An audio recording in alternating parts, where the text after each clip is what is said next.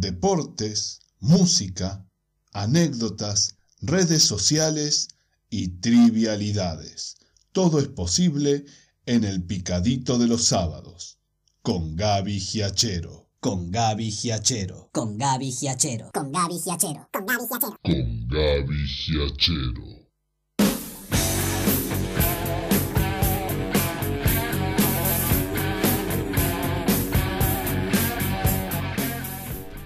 ¿Qué tal? ¿Cómo les va? Muy, pero muy buenos días. Aquí estamos arrancando una nueva edición de El Picadito, el programa de deportes que durante dos horas los estaré informando acerca de todas y cada una de las actividades deportivas a nivel nacional e internacional con destacadísimos columnistas en cada una de las materias. Eh, contentos, eh, hoy no iniciamos la programación de MG Radio, tuvimos un excelente aperitivo del picadito con la voz de la revista del barrio, el programa que hicieron Fernanda y Débora y bueno, contentísimos ¿eh? con que eh, ellas eh, nos hagan la previa, hicieron realmente un muy lindo programa, las felicitamos y le damos la bienvenida a MG Radio.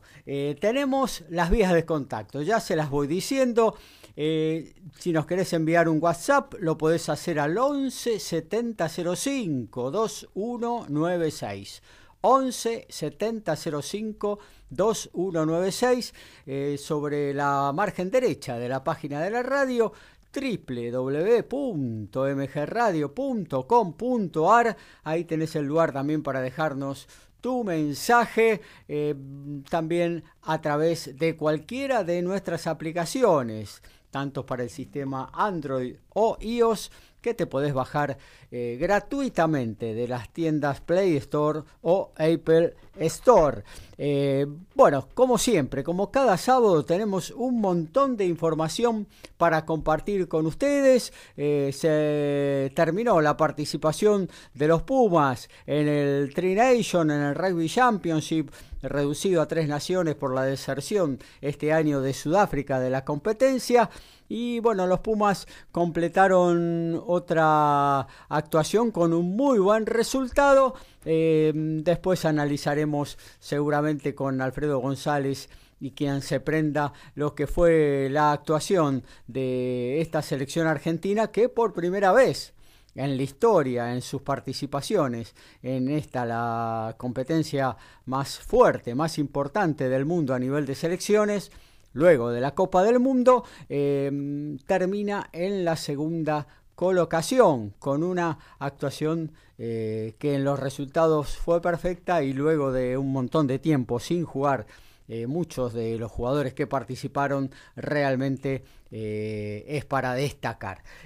también obviamente que hay automovilismo, también hay UFC, hay boxeo, hay básquetbol, en fin, un montón de cosas para compartir con todos ustedes. Horacio Bocuyo hoy no está presente en el estudio, pero nos dejó sus informes acerca de de los resultados y la agenda de todo lo que va a ser el fútbol en todas sus categorías aquí en la República Argentina. Bueno, vamos a arrancar entonces con los saludos a quienes hacen cada sábado el picadito. Arrancamos por la parte superior, el señor Alfredo González, el dueño de la pelota ovalada en nuestro programa. ¿Cómo andás, Alfred? Buen día. Buen día, muchachos, compañeros, este día, este, todo acá pasándolo de la mejor manera, en una semana complicada en lo que tiene que ver con el deporte que yo trato, pero muy buena en lo personal, así que vamos. Muy bien, estaremos hablando, ¿eh? le podremos dedicar quizás incluso el, primer bloque del programa, luego de la presentación y demás, a lo que fue esta semana convulsionada en el mundo de la pelota ovalada, en el mundo Puma más específicamente. Eh, estaría bueno que cada uno de nosotros diera su opinión al respecto porque no es exclusivamente de rugby que vamos a hablar ahí, sino de un montón de cosas más, ¿no? Eh, sí, excede al rugby, como bien vos decís. Tal cual. Eh, bueno, seguimos saludando. Nos vamos al que siempre nos informa sobre el octógono aquí en el picadito, el señor Diego Esteban. ¿Cómo anda Diego? Buen día. Hola Gabriel, buenos días. Y sí, vamos a estar hablando a lo largo de este programa lo que fue en parte de la frustrada jornada del sábado pasado, por lo menos en lo que tiene que ver con la pelea de fondo, y lo que será eh, esta noche el evento del UFC desde Las Vegas. Estas jornadas están siendo un poquito de relleno hasta eh, que se vaya aproximando la última de las, eh, de las veladas del UFC del año que tiene una, una gran pelea por venirse para definir el peso mosca. Vamos a estar hablando un poco de todo esto. Muy bien, básquetbol y automovilismo cubre Daniel Medina desde Polvorines. ¿Cómo anda Dani? Buen día. Buenos días, buenos días Javi, buenos días compañeros, buenos días a toda la audiencia de Polvorines, sin escalas, por supuesto, con un que acaba de salir con todo, un día precioso de esta primavera que, que está... Poco fresquito, ¿no? También. Poco fresquito, pero está lindo, se durmió bien por supuesto, en mi lucha, en mi cruzada contra los mosquitos todavía. Pero vamos a tratar de, vamos a tratar, vamos a hacer una cruzada más grande, ¿no? Vamos a tratar de, que se vayan de alguna manera, así tenemos unas noches de descanso espectaculares. Hay que conseguir la luz violeta de los carniceros. Lo más grande que hay. Es lo más grande que hay. Yo recuerdo en mis épocas, cuando iba a la carnicería, sentía esos, sentía esos yo lo que no entiendo por qué cualquier tema acá se relaciona con la carnicería. Bueno, y a medida que vaya pasando la hora, este, se va relacionando aún más.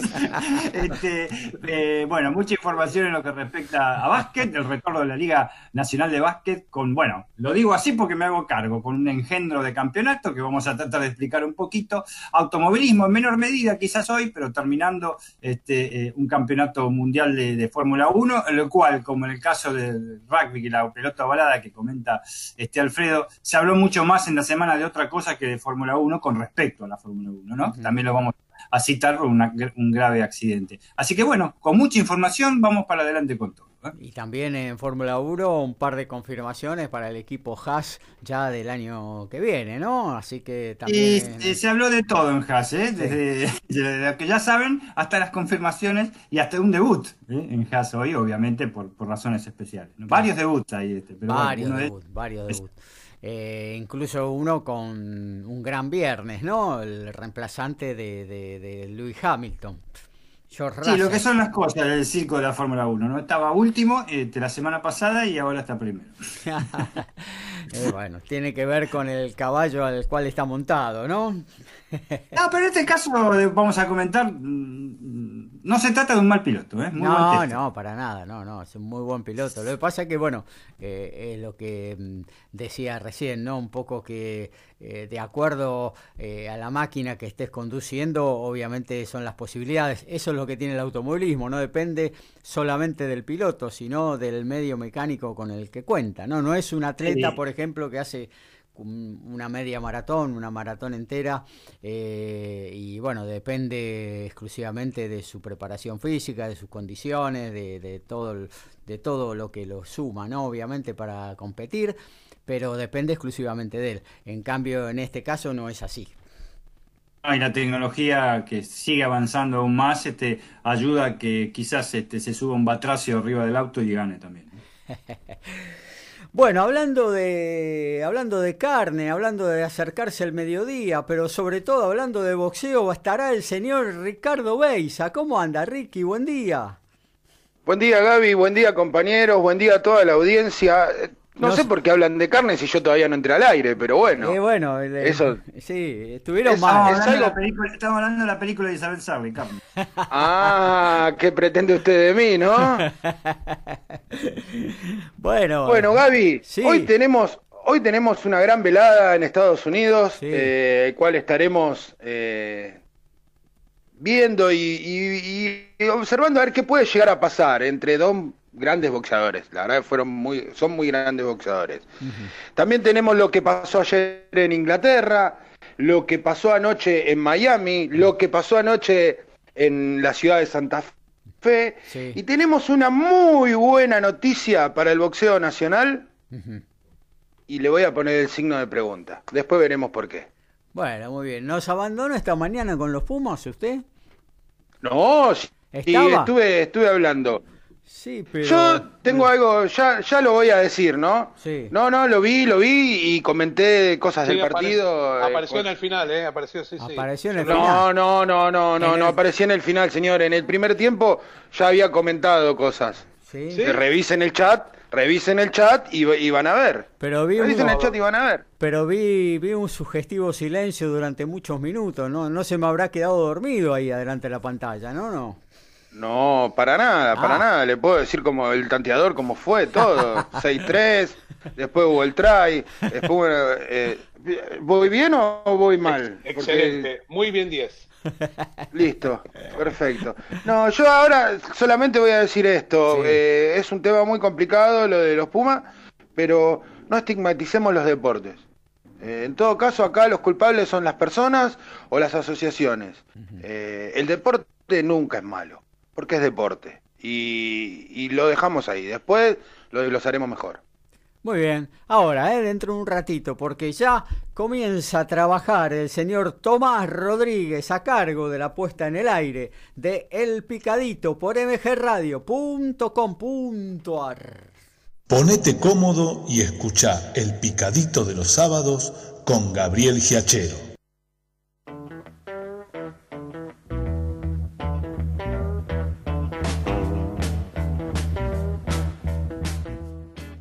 Bien, y bueno, semana complicada decíamos por este entorno Puma, eh, a partir de, bueno, de unos tweets que se revelaron de tres de los integrantes del plantel del seleccionado argentino de rugby, eh, de hace mucho tiempo atrás, ¿no? Eh, cuando eran todavía muy jóvenes. eh, ¿Y cuándo arrancó todo esto, Alfredo González? Porque a mí me da la sensación de que es un, más allá de alguna desprotección a los jugadores, eh, de parte de la Unión Argentina de Rugby, muy light en todo lo que dijo. eh, más allá de eso, me parece que hubo como algún pase de facturas por un tibio, digamos casi inexistente homenaje a Diego Armando Maradona tras la partida del mejor jugador del fútbol del mundo, ¿no? ¿Qué te parece a vos? ¿Arrancó ahí el tema o empezó después? No, como bien vos decís, arrancó ahí, eh, los espumas quedaron muy expuestos a los All Blacks a hacer eh, un homenaje tan bueno y no ser de la misma manera el homenaje de parte de lo- del equipo argentino y a partir de ese momento eh, surgieron eh, los- el principio de los problemas. Eh, los Pumas solamente tenían un brazalete negro, eh, no fueron capaces, algo que me parecía lógico, aunque sea levantar la camiseta y agradecer la, la- ofrenda, y a partir de ese momento se intentó buscar agua dentro de las piedras y se encontró. Se encontraron estos tweets eh, y lo primero que se hizo fue sancionar a los jugadores eh, eh, soltándole la mano y cuando había un montón de, de- cuestiones que, que eran todos culpables en alguna, algún- de alguna manera, no solamente los jugadores, sino también el staff y los dirigentes, y solamente la sanción llegó a los jugadores.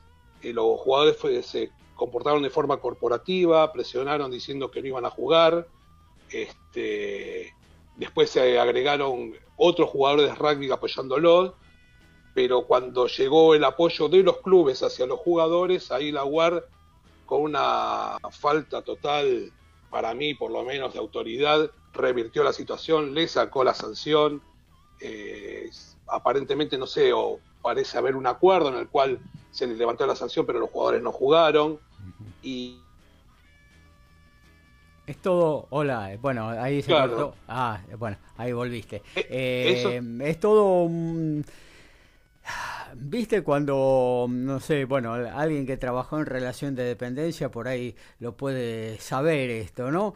Cuando tu jefe te dice, mira, sí, eh, te dan el pase de sector, pero yo, mirá que no, no, no, lo pedí, yo te quiero acá, y vos vas a un nivel superior y dices, no, eh, a mí me pidió tu supervisor el pase, y así se tiran la pelota entre uno y otro, bueno, me parece que en este caso...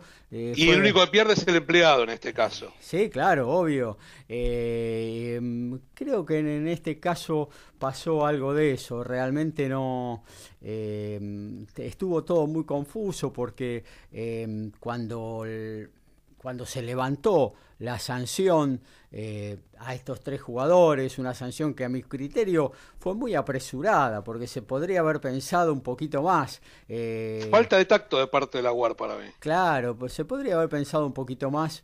Eh, qué, es lo que había sucedido, en el contexto en el cual había sucedido. Sí, obviamente que uno eh, está en total desacuerdo con, con, el texto de esos tweets, ¿no? Obviamente, eh, pero bueno, quizás fue en otro contexto, o quizás... Eh, bueno, no, no, no, no se le debería haber prestado eh, la atención que se le prestó, no sé. El tema es que eh, cuando se levantó esta sanción, eh, Ledesma dijo, no, esto fue algo consensuado entre los jugadores y la UAR de levantar las sanciones, de dejar todo como está, y después, increíblemente, el propio Ledesma los dejó afuera.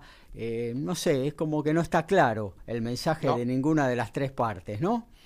La verdad que sí, la verdad que todo esto duele. Este, hay que tratar de abstraerse y, tratar de manejarla lo más objetivo posible. Los tweets existieron, sí. El, homenaje a Diego no fue el que todos hubiéramos querido también. Los jugadores este, se arrepintieron, creo que el arrepentimiento es genuino de parte de los jugadores, pero para mí, mi opinión personal, yo creo que los jugadores deberían ser sancionados de alguna manera, porque si no todo es gratuito. Vos te equivocás y no hay costo. Y también esto debe ser un aprendizaje para los que vienen de atrás, porque que los jugadores hoy no jueguen, no sé, que lo suspendan por X cantidad de partidos, realmente no les genera nada, pero debería ser un aprendizaje para los chicos que vienen, eh, que son más chicos y que juegan al rugby. La verdad que eh, yo hubiese eh, querido que fuera de otra manera. Eh, hay que ver cómo son las, la situación hoy por hoy y, y atraer, perdón, este, aferrarse a lo que se decida. la verdad, me duele. Yo, Alfredo, si me permiten, chicos, simplemente para entrar, entrar en polémica, pero para debatir, porque viene muy bien, pues fue una semana que nos hizo más que hablar de esto desde ya. Yo, ya dejé sentada mi opinión en, varias, este, en varios lugares y he tenido varias críticas al respecto. Con respecto al acto, lo que origina teóricamente esto, porque esto es mediático, este, esto para mí está originado totalmente por los medios mediáticos y corporativos, no hay ninguna duda, por una persona que se pone a llorar, que es muy adicta a una persona que falleció la semana pasada y que dice que el homenaje fue eh, que los Pumas, este, eh, todo el mundo estaba con los Pumas y que mostraron su cara más fea el homenaje que hicieron a Diego. Eh, yo creo que nace de ahí todo. Realmente lo que hicieron los Pumas en el partido que cayeron ante los All el sábado pasado, no está nada de lo que hicieron fuera de la ética moral y, las buenas costumbres. ¿eh? No tenían por qué hacer ningún tipo de homenaje. Esa es mi percepción, ¿eh? porque no dañaron a, nada, a nadie. Con respecto, con respecto después a los dichos que hicieron cada uno de los jugadores y que se pescaron por Twitter de hace más o menos principio de siglo, eh, me recuerda a otras épocas, eh, cuando había pinchadas de teléfono, te buscaban algo. Yo, Alfredo, te voy a decir ahora que sos un tarado y vos dentro de una semana, dentro de una semana, no, perdón, en 10 años me decís, te hago juicio, me para la policía y te hago juicio porque usted le dijo por Twitter a Alfredo que es un tarado. O sea, realmente no sé por qué se generó todo esto. Sí, estoy con Ricky con lo que dijo, no a la estigmatización del deporte, que lamentablemente viene muy mal este año, por los hechos que ya todos saben, por lo que pasó chicos de Zárate, y que se quiere desprestigiar. Yo, para mí sí se quiere desprestigiar a un deporte. No sé por qué. No sé por qué lo están iniciando, de todos lados. De todos lados. ¿eh? De medios corporativos y no tan corporativos después. Y realmente no sé por qué se agarran con el rugby. Realmente no, no, no, lo puedo entender. Si hay intereses de por medio, lo que sea, pero no sé por qué. Lo que sí puedo estar tranquilo es que esas tres personas, por ejemplo, eh, este chico Socino, ¿es? Soncino. Sí, Socino, sí. Eh, ¿Cuántos partidos tienen los Pumas Socino? No, sí, tiene realmente muy pocos. Y, bueno, lo buscaron a pero hasta fue perdonado por, que... Que, prácticamente no jugó, obviamente, con Matera y, el otro muchacho, y Petty, este, ya, son, digamos, veteranos y Matera es el capitán. Pero realmente buscarle esas cosas, es como dice este eh, eh, Gaby, como decís vos, buscarte algo que hiciste hace 10 años, hace 8 años, siendo que sos un ejemplo, ahora por, algo sos capitán de los Pumas, por ejemplo, no lo entiendo, no entiendo el por qué, qué hay detrás de todo esto. Quizás lo mejor es cortarlo y quizás lo mejor que la Unión Argentina de Rugby se encargue una vez por todas de ver y dejar de, como dice, al ser el dueño, al ser el, dueño del negocio, como dice Gaby, en el sentido de que es el, dueño del trabajo, mejor dicho, empieza a poner las cosas en orden y no se pase la pelota de uno a otro. Pero eh, realmente no sé por qué viene todo esto. Sí estoy bien claro este, eh, que lo, lo, lo, generó algún medio corporativo de información que lo hizo masivo, cholulo, se podría decir, pero el cual estamos viviendo, porque acá opinan todos este país todos, y segundo, este, que eh, sí está tratándose de estigmatizar al rugby desde febrero de este año sin ninguna duda. Lo que pasa es que se lo quiere hacer como que el, deporte es clasista, y seguramente lo es, pero la sociedad argentina es clasista me parece que también pasa un poco por ahí, que no es culpa del rugby, me parece que es culpa un poco de todos. Ahora, hay que agarrar a alguien, me parece eh, bueno de parte de, los que están en, la oposición, bueno, tomemos al rugby como objetivo. Dice, ataquemos a ese lugar y tengamos un enemigo donde apuntarle. Y lamentablemente, este, cada uno tendrá su opinión, hay algunos que son muy extremistas este, yo, como vos decías recién, y lo dijo muy bien Diego, la pelota no se mancha. Por supuesto, desde ya, eso desde ya. El tema es que eh, eh, el ataque vino de un medio corporativo que no es opositor. Eso es lo que voy. lo que se originó todo esto, en lo que se originó, ¿eh? comentar de que los Pumas no habían hecho homenajeado a una persona. Para mí no tenían por qué homenajearla si querían. Estaban muy concentrados en un partido fundamental y no tenían por qué, y no hicieron nada malo ahí. Por más que el ejemplo de los All Blacks haya sido brillante, que los aplaudamos los argentinos, que en realidad es un ritual que ellos hacen porque el tipo de jaca que hicieron ese día este, fue así, y ellos, ellos, aparte de ellos ofrendaban siempre algo antes de combatir este, los maoríes con, con el jaca, y lo que ofrendaron en este caso fue la camiseta. Después, por ningún jugador de los Pumas fue a retirar la camiseta. ¿Y qué cabeza cabe? Fue eh, esta persona, eh, no me acuerdo quién es el que lo retiró, este, este, del banco y lo retiró, punto, muchachos. Se terminó. Empezaba un partido de rugby. No lo entiendo. Por eso insisto con la estigmatización del deporte, que realmente me parece lamentable, en un país en este momento que se opina de todo. Se opina de todo. Igual, Dani, perdón, eh, yo creo que Matera, en un gesto de agradecimiento, Tendría que haber ido y levantado la camiseta eh, que ofrecieron los, los All Blacks. Eh, creo que ese fue el gesto que peor lo tomó la sociedad. Como que si le estaba dando la espalda a, Maradona. Eh, yo creo que igual él como capitán tendría que haber dicho en el vestuario o, la noche anterior o o dos días antes, porque la muerte de Diego no fue que los agarró de improviso, sino que tendría que haber dicho, eh, muchachos, vamos a hacer, por lo menos salir con una bandera, siendo que Maradona es el que nos representó siempre eh, deportivamente y que Maradona iba a, a ver a todos los deportes, o sea, donde había un argentino, Maradona estaba y lo hizo con los, con los Pumas. ¿Vos sabés eh, que yo creo que ahí donde le erraron sobre ese tema fue claro Mario Ledesma y dijo, la verdad, estábamos muy lejos. En Australia no tomamos real dimensión de lo que de la, de la muerte de Diego y la verdad que la verdad nos equivocamos y la verdad que me parece que, son eh, palabras eh, a las cuales yo le creo. Estaban lejos, la verdad no tomaron dimensión. Aparte, los que tenían que haber tomado la bandera y hacer el, homenaje era la UAR, los jugadores estaban para jugar. Sí, bueno, pero... Por eso lo pero, que dije ejemplo- yo, que los jugadores estaban para jugar. Este, eh, eh, insisto, eh, y, y- y comprendo lo que decís, Ricky, sobre todo mm, recuerdo la semana pasada lo duro que fue para vos este, hacer el programa con respecto a tu sentimiento para con Diego, que era el sentimiento que teníamos todos. Pero insisto, que unas personas que están a 14.000 kilómetros, no sé cuántos kilómetros están en Australia, que tenemos casi un día de diferencia con ellos, que están concentrados por un partido, eh, eh, por ahí no se les pasó hacer eso a pesar de los dolidos que puedan haber estado, eso no lo sé, no me pongo en la piel de, lo- de los, de los chicos este, argentinos. Y segundo, eh, eh, no está nada ceñido de las buenas costumbres y de la moral hacer lo que no hicieron, ¿me entienden? Eso es lo que Sí. quiero. ¿A quién dañó? No. A la sociedad, por favor. ¿Qué sociedad? No, A la sociedad. de, Da-? Dani, perdón. Pero sabés Yo- que sí, Sí, sí, Alfredo. La- sí. la- Per- que la Perdón, gente- respetando, gente- respetando siempre tu opinión. eh, te Pero la gente, a mí parece que la gente no sintió empatía. Entonces por eso hubo tanto rechazo. Hubo, mira, estos tipos no son capaces de, de homenajear a Diego. Y la verdad, eh, tienen razón, porque en un punto un poco, a mí también me dolió que no haya homenaje a Diego como hubo en otros deportes. Pero también eh, todo el mundo es libre de hacer lo que quiere. No querés homenajearlo, no los homenajees.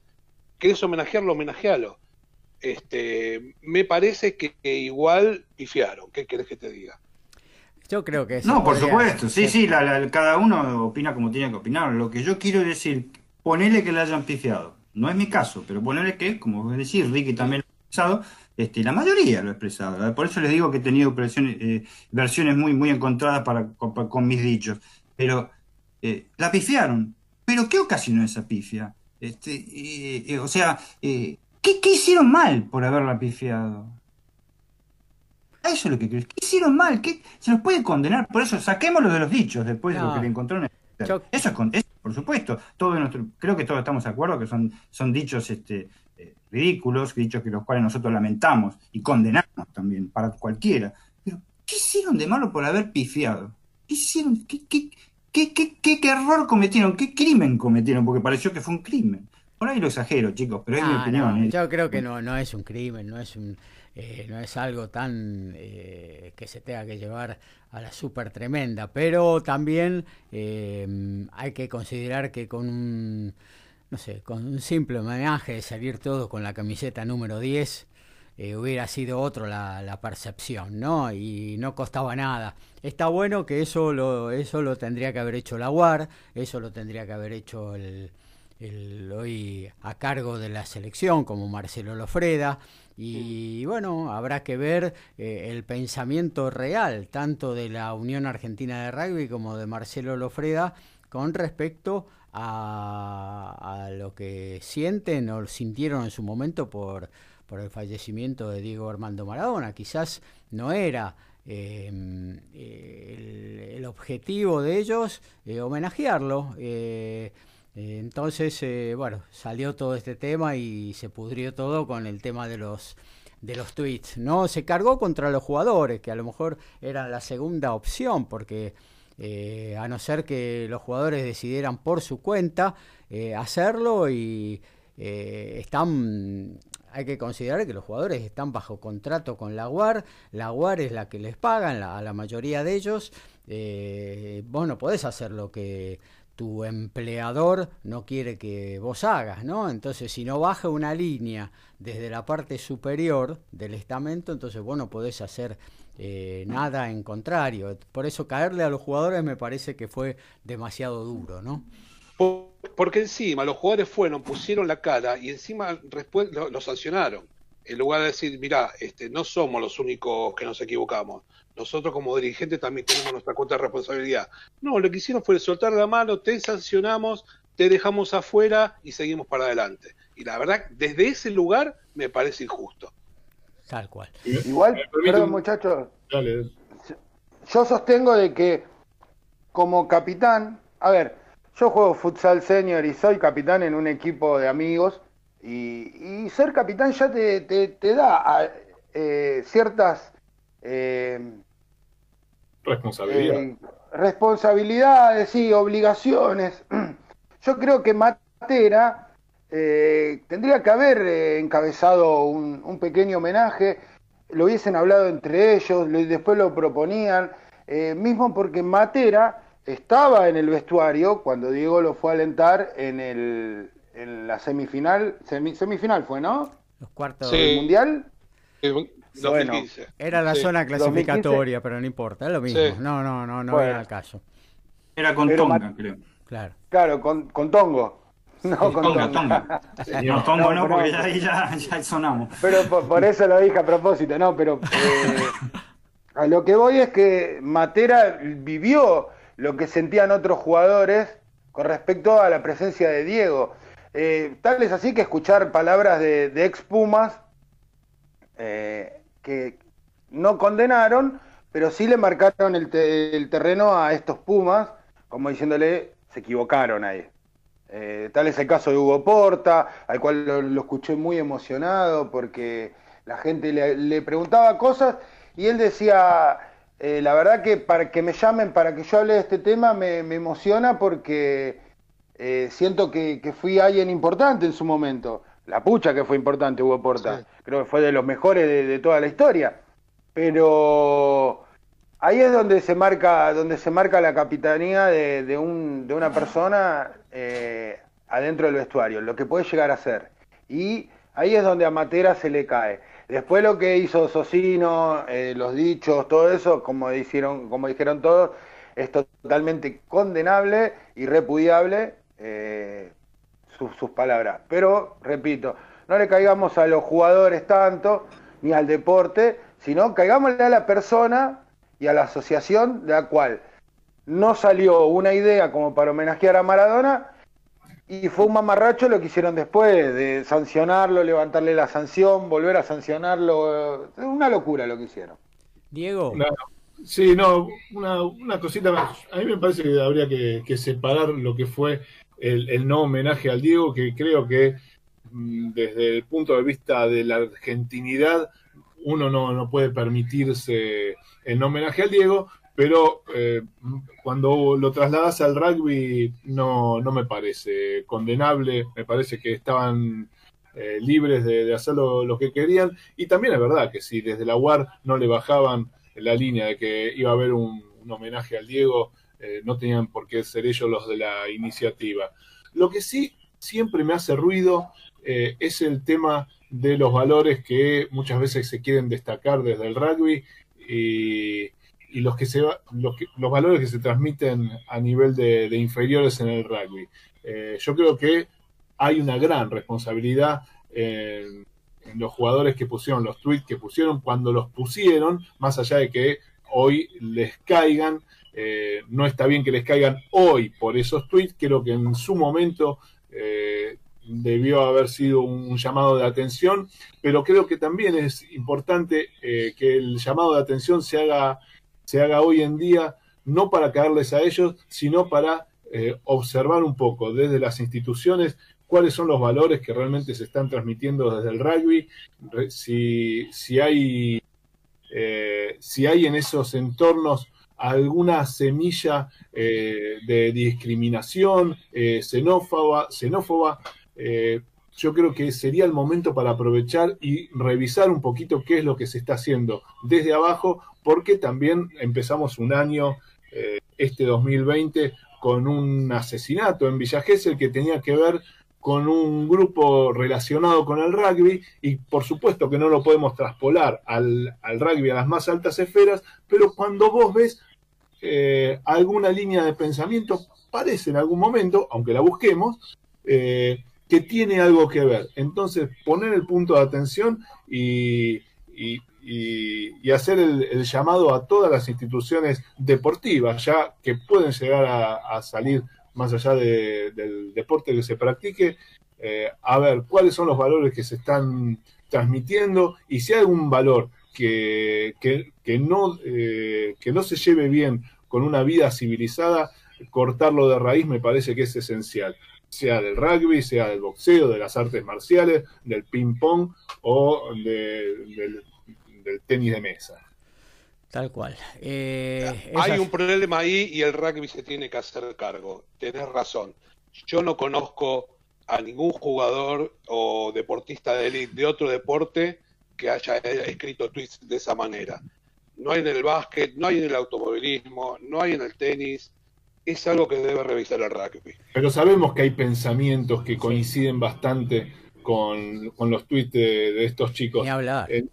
Eh, entonces, este, si somos meticulosos para observarlos, para irlos a buscar, eh, bueno, seamos meticulosos también con la formación que se está llevando desde las bases, porque eh, yo no creo que vaya ninguno de estos jugadores a, matar a nadie en ningún boliche, pero sí creo que si estos pibes mandan eh, hacia, hacia abajo este tipo de mensajes, algún infradotado puede pensar que esto es lo que hay que hacer y terminen matando a alguien.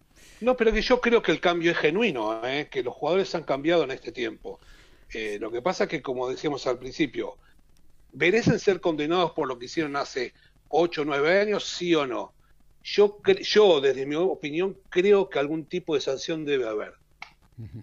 Eh, también por, lo menos revisar lo que se está transmitiendo y por lo menos desde alguna algún estrato oficial decir, oigan muchachos que eh, no hay una organización que avale todo esto y que si descubrimos o sabemos de alguien que, eh, que esté con este tipo de pensamientos va a ser sancionado, va a ser eliminado, va a ser desafectado o va a llevar, va a tener algún tipo de sanción, este, porque esto eh, es una semilla que no hay que dejar crecer.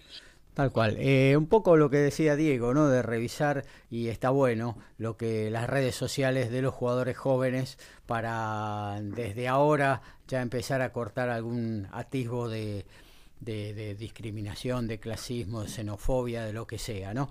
Em, y también decir que hoy por hoy el rugby se ha popularizado, incluso con clubes de rugby en zonas eh, que no eran las habituales, de gente más trabajadora. Eh, eh Tenés Virreyes, San Miguel, San Miguel tiene un montón de jugadores de barrios pobres. Tal cual. O sea, clubes en Tigre. Ha cambiado un poco la, popularización del rugby y la mentalidad del rugby, ¿no? Eh, pero es cierto que si nos remitimos 20, 25, 30 años atrás, el rugby era San Isidro y algunos lugares... Eh, eh, ¿Cómo?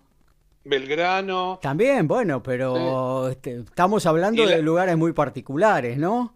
Estamos hablando de lugares de, gente de otro nivel eh, y que, bueno, eh, esa gente de otro nivel en aquella época y quizás en esta también, eh, bueno, es clasista, quieras o no, es clasista y los que no pertenecen a ese, a ese, a ese núcleo de gente, es tildado de otra manera, ¿no? De forma diferente, Por ahí... Pero Gabriel está a tal punto es clasista que, como vos decís, hay muchos clubes y tenés muchos clubes lo que se llaman, digamos, clase media. Bueno, estos clubes clase media también son clasistas con los clubes de baja, de, de baja, em, perdón, de, zonas carenciadas o algo Sí, zonas carenciadas, exactamente. Entonces, y yo lo que quiero decir esto, que esto es reflejo de la sociedad argentina, que no es mm. solamente en el rugby, que mucha gente, como vos decías hace un ratito, de clase media también opina de alguna manera parecido a los tweets que este, emitieron los jugadores. O sea que está Mucha, muchísima, muchísima gente opina así, lamentablemente. lamentablemente. por eso, no quiero decir que esté bien. No, por supuesto. Para mí los valores que transmite el rugby, conociendo a mucha gente de rugby, gracias a Dios, son siempre los mismos, los valores que transmite. Claro, lo que pasa es que cuando vos fallas en esos valores, te lo marcan a fuego. Se lo marcan a fuego, exactamente. Eso, de eso no hay ninguna duda con respecto a lo clasista que afirmas, Alfredo. Pero es, es yo creo que es, eh, me parece un, compendio, un resumen de todo lo que estamos hablando, es un, un estado actual de la sociedad argentina, este, y aparte con un instrumento, un instrumento increíble que son las redes sociales. Yo, perdón, yo acá en mi barrio, yo vivo a una cuadra de, de Club San Martín, ¿no? El cual tiene rugby, hockey. Bueno, eh, lamentablemente siempre tuvimos eh, disputas con la gente del barrio, con la gente del club, por, por su nivel de superioridad que se creen tener hacia la gente de, de menor, digamos, de menor eh, clase social, digamos, por decirlo así. Ellos son casi todo de Devoto, toda esa zona, y nosotros somos del barrio Villarraf, un barrio ferroviario. Eh, y te faltan el respeto, no, no, no insultándote, pero sí te faltan el respeto, tal vez estacionándote día de partido, vienen y te estacionan en la puerta de un garage y te caen a las 5 horas y te dicen, ah, no, pensé que no tenías auto. A mí me lo han hecho. Eh, y ahí es donde uno siente que, te quieren marcar eh, un territorio donde, donde la verdad que es una locura porque no están tan lejos de la clase social nuestra. Eh, ellos no van a estar en la elite de la Argentina, sinceramente, y lamentablemente piensan que sí.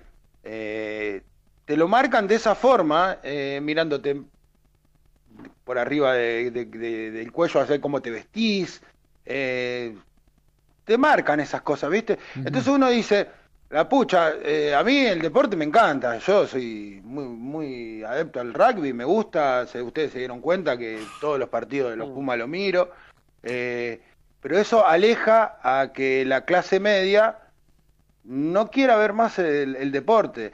Por eso yo pido no estigmatizar el deporte y sí marcarle a las personas que son los responsables de todas estas cosas malas que están haciendo, porque son cosas malas, eh, más allá de que para ellos no, eh, que te marquen, que te marquen y te digan, ya que te pongan eh, en un tuit, por ejemplo, tengo una bala y es para Claribel Medina, ya marca de que no es solamente una clase social, sino es despectivo hacia todas las personas, porque Claribel Medina creo que puede tener mucha más plata que todos los demás.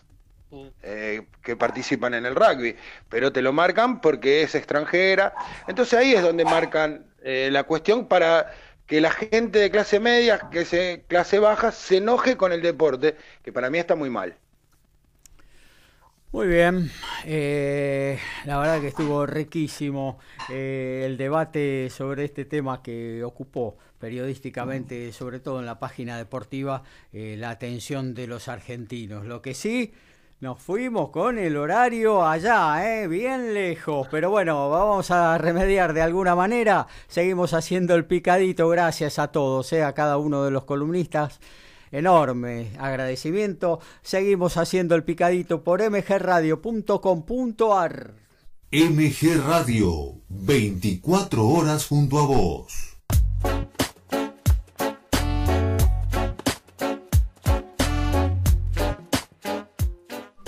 Bueno, en 15 minutos tenemos que meter automovilismo, tenemos que meter UFC.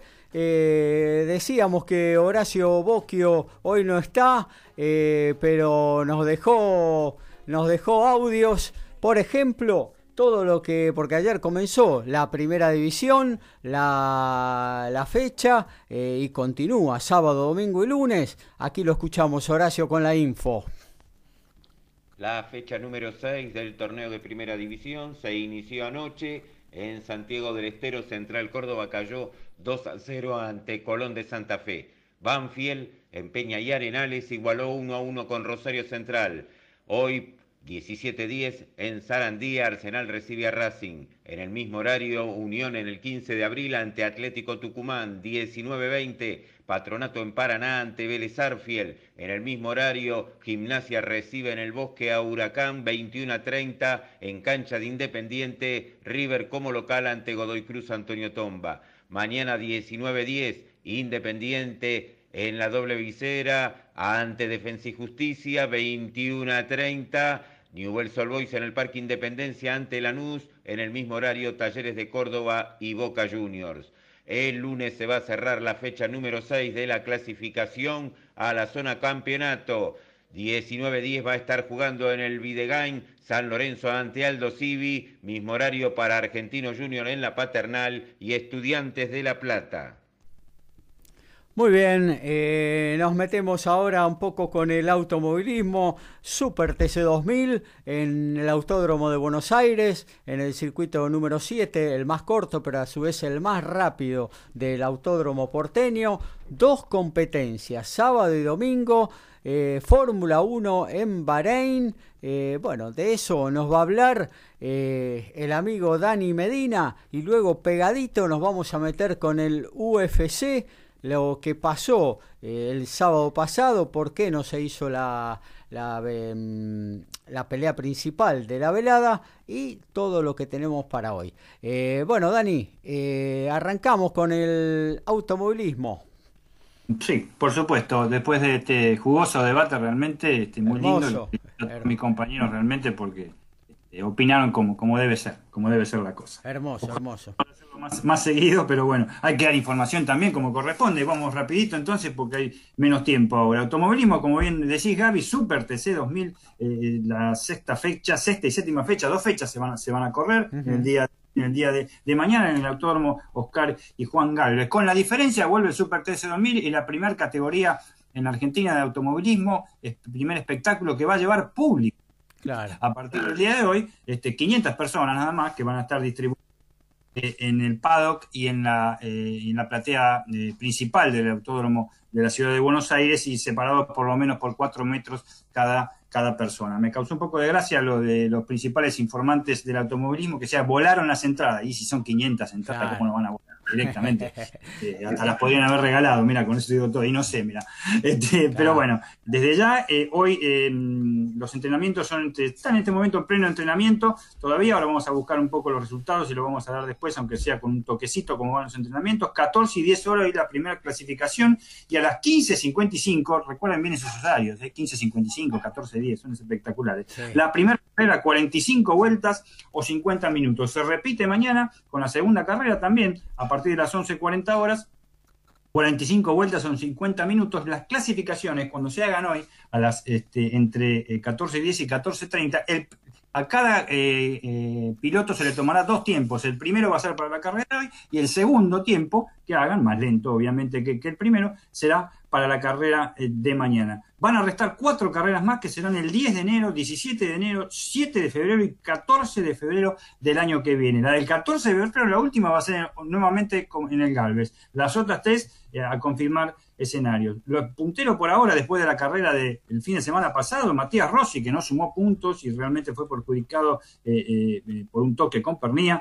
Segundo, Canapino, que sí descontó, 88 Rossi, 75 Canapino, 59 Arduzo, cuarto Santero con 50 y octavo Barrichello, que subió eh, muchísimo les dio un pesto bárbaro la semana pasada, el brasileño ex Fórmula 1, que se vengó, porque realmente desde que está en el Super Tercero Mil le han dado para que tenga. Lo aplaudieron, que tendrían, lo aplaudieron siempre, que tendrían que comentar más que automovilismo, Ricky o Diego, de lo que le dieron desde que estuvo acá, ¿eh? autazos por todos lados. Se calentó y ganó la semana pasada. Así eh, estaríamos como para terminar el Super TC2000. Esperemos que hagan una carrera mejor. Esperemos que un circuito, como dijiste, Gaby, que es muy veloz, muy veloz, porque es todo el perimetral que tiene prácticamente el, autódromo eh, de la ciudad de Buenos Aires. Ojalá que se puedan pegar los autos, que se puedan succionar, puedan succionar para a ver si tenemos algún sobrepaso de una vez por todas, porque realmente las carreras sin sobrepaso es como, no sé, este, es lo más aburrido que hay porque es una filita, el largó primero y llega primero. Esperemos que pueda ser así. Por otro lado, tenemos la Fórmula 1, el Gran Premio de Sakir, es que es la segunda jornada en una semana que va a tener el circuito eh, de Bahrein. la clasificación es a las 14 horas, se va a correr totalmente de noche. La clasificación va a ser también de noche. Hay entrenamientos libres en este momento, que también estamos esperando información. Eh, todavía no la hay. Y mañana domingo la carrera es a las 14 eh, y 10 horas. las novedades son, por supuesto, una semana muy álgida, muy caliente en el tema de novedades. Este, Lewis dio positivo, el campeón que ganó también la última carrera, dio positivo de COVID. De esa manera no puede sentarse hoy en su en su monoposto y lo reemplaza el amigo George Russell eh, del equipo Williams, como decía antes, de salir último a estar primero, porque George Russell en el entrenamiento realmente se paseó, se paseó cuando quiera, y o tiene un super auto, como decíamos antes, o maneja bastante bien, que eso sí lo puedo asegurar, porque fue tester justamente de Mercedes, ¿eh? fue tester de Mercedes un año y medio, este muchacho que es muy, muy, pero muy joven, y es piloto Mercedes. Eh, al tener un motor Mercedes, este, cualquier piloto podría haber ido a correr ¿eh? que, a, reemplazar a Hamilton por una carrera. Eh, lo hizo bastante bien, creemos que puede hacerlo hoy de la misma manera. Y vamos a ver ahora eh, qué pasa, porque lo que más se habló en toda la semana fue el terrible, el tremendo accidente de Román Grosjean el domingo pasado, un accidente realmente que no se veía hace décadas, creo, se prendió un fuego en Fórmula 1, de qué manera, se partió en dos, de la cual muchas, pero muchas conclusiones que podríamos estar debatiéndolas, no de manera tan apasionada como lo que hicimos con el rugby, pero sí de, otras maneras. Primero, lo que respondió el cockpit que tiene el Fórmula 1, que es espectacular, hecho con fibra de carbono y aluminio, resistió temperaturas increíbles, no se movió, es como una caja negra de, de, los aviones porque no se rompió, es espectacular, apenas estaba semi volcado, en el cual el piloto pudo quedar y el mayor inconveniente fue librarse de los cinturones de seguridad y tratar de atravesar el halo. Este halo justamente fue el que salvó la vida de Román Grosjean de no morir decapitado. Y varias cosas para tener en cuenta. Primero, el wall ray muy mal colocado en el circuito de Bahrein, un wall ray a 45 grados, este, eh, extrañísimo. No estoy hablando de los grados que alcanzó con, la, con el incendio, los grados de incendio fueron más de mil grados, pero un, rey muy extraño que hizo que el auto se partiera en dos, pasara del otro lado. Y lo fundamental, pero en este caso todos dicen, sí, eh, eh, tuvieron los equipos de salvataje, todo muy bien, todo excelente, llegaron, se emitieron cuanto pudieron, realmente llegaron muy rápido, pero no se podían meter en esa bola de fuego. Lo increíble es que Román Grosjean estuvo 23 segundos en el auto y hasta que puso su patita, su patita derecha, me acuerdo, este, y sus manos ya quemadas en el wall ray. Eso significa varias cosas a tener en cuenta. Primero, los monos, los monos, como le dicen, los trajes antiflamas, como decimos nosotros, eh, que tienen que resisten temperaturas hasta 800 grados, hasta 800 grados, y que hacen que pueda estar hasta 20 segundos quizás un piloto con el fuego. Cuando salís de ahí se le apaga, en apenas 8 segundos se le apaga este, eh, las llamas que pudiera haber o, el calor intenso por, por, la manera que están hechos los trajes. Eh, fíjense que tenía, se quemó en las manos porque eh, él se apoyó en el halo, sí o sí, se tuvo que apoyar en el halo sí o sí para poder salir y, fue fundamental, quemarse la mano salvó la vida. Y una botita, una botita de las que tienen, una marca muy afamada, de reconocido ¿no?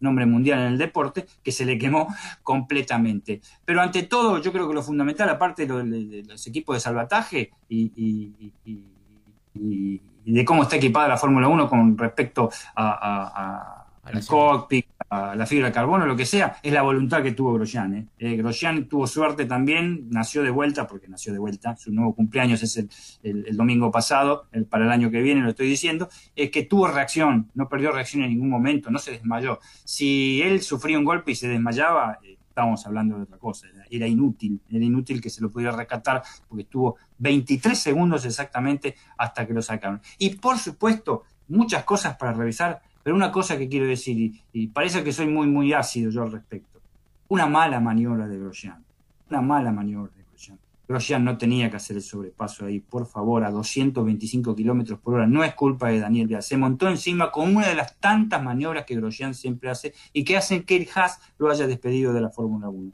no le estoy cargando a él, pero sí la culpa del accidente en cuanto a error de manejo la tuvo, la tuvo él.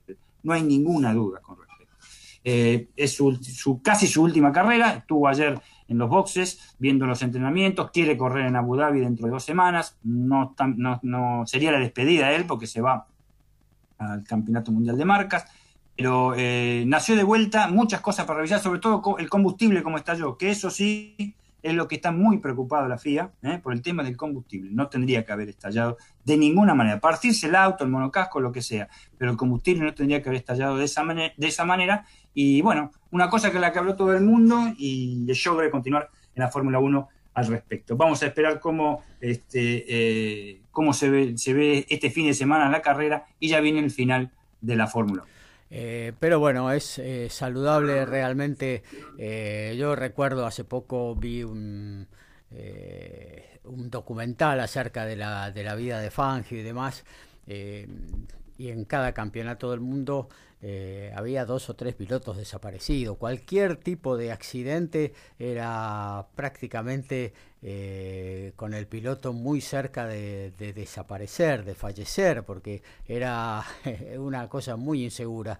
Y realmente hoy los autos de Fórmula 1 eh, son realmente muy, muy seguros. Esto no quiere decir que a partir de lo que vos bien decís, si el piloto sufría un desmayo o no podía salir eh, a tiempo, eh, lamentablemente iba a suceder lo peor, pero eh, el coche verlo partido en dos, absolutamente incendiado y que el piloto solamente haya tenido unas quemaduras en la mano, es realmente eh, loable. Milagroso, milagroso. Milagroso y loable lo que han trabajado en lo que tiene que ver con la seguridad, ¿no? Porque esto es un, ah, sí, sí. es un trabajo previo, no, no, no es que eh, nos encomendamos a Dios y listo. Acá hay un trabajo previo desde que nació eh, la fibra de carbono en los chasis, que lo hacen muchísimo más resistentes.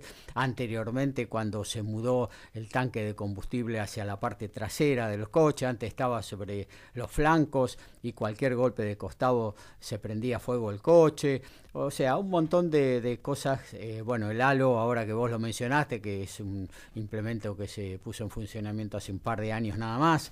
Eh, son todas ha salvado la vida de varios el halo, ¿eh? ha habido varios también. Este, de hecho, lo de Stroll, ¿no? Unos minutos después, este, con se que Stroll este, también por un error de manejo, por un error de manejo entre él y Daniel Viat, vuelca muy, muy despacio, muy despacio por ahí la Fórmula 1, son 150 kilómetros.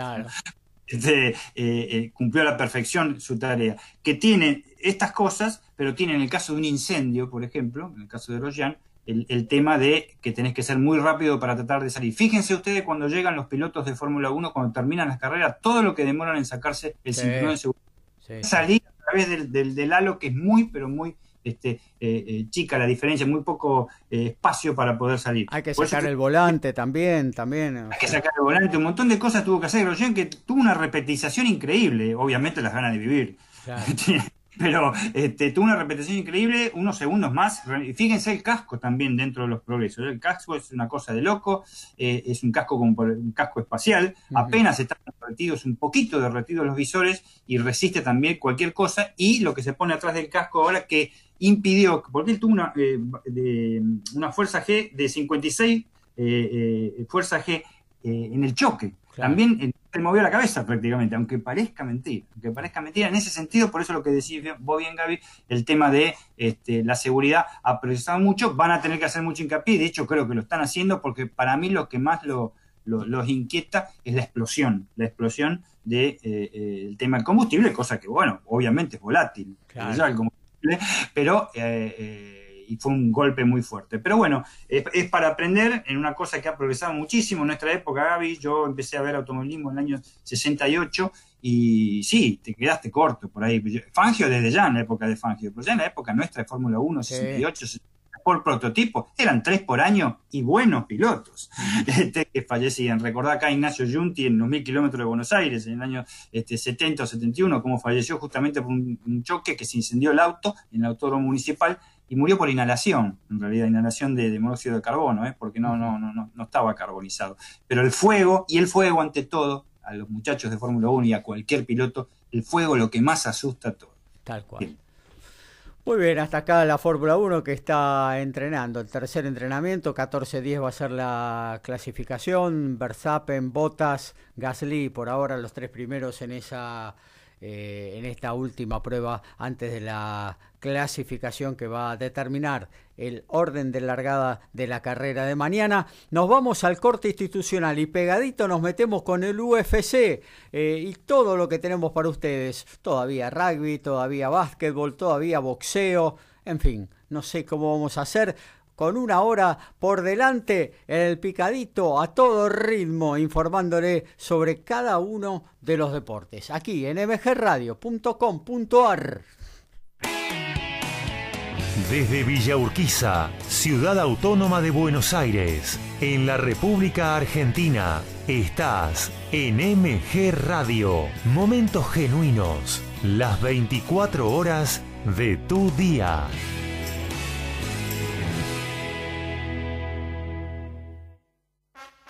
El Círculo de Entrenadores Personales te ofrece un plan a tu medida. Entrenamiento para la salud y para deportistas de alta competencia. Comunicate en nuestra página en Facebook, Círculo de Entrenadores, arroba Professional Trainer, Círculo de Entrenadores Personales y viví mejor.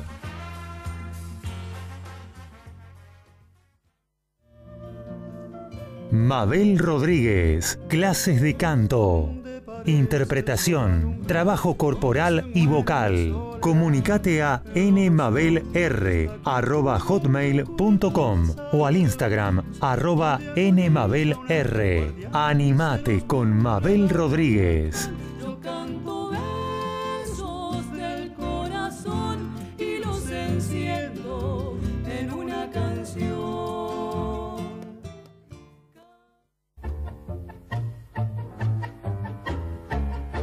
Abrazándote, Abrazando Tango, programa de nuestra cultura popular.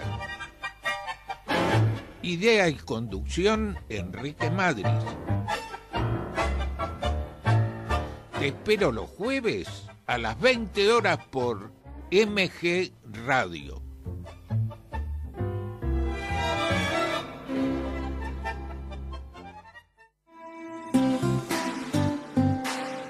Esto es la voz de la revista del barrio. Información, entrevistas y buena música. Yo soy Fernanda y con Débora todos los sábados desde las 10 estaremos por MG Radio para conocernos más y mejor.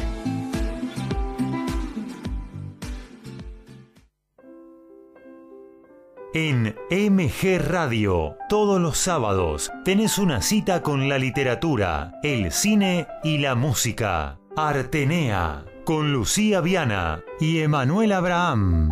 Artenea, un ciclo de y con cultura, todos los sábados a las 14, por MG.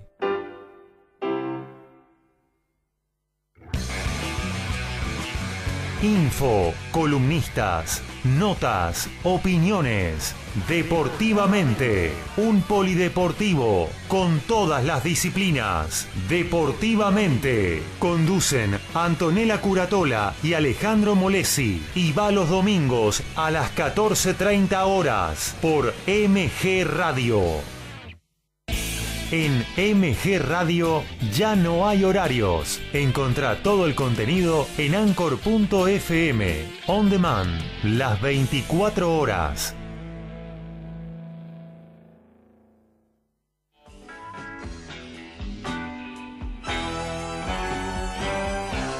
Estás en momentos genuinos. Estás en MG Radio.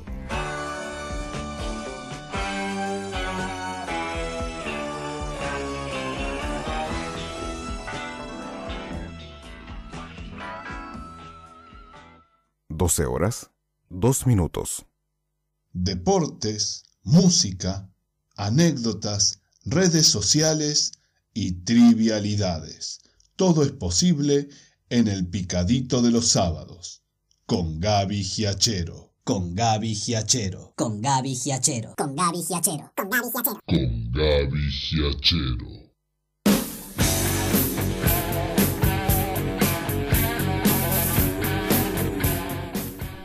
Segundo tiempo del picadito de este sábado 5 de diciembre del 2020 que se va. Esperemos que el 21 venga con mejores noticias que este tétrico 2020, por favor.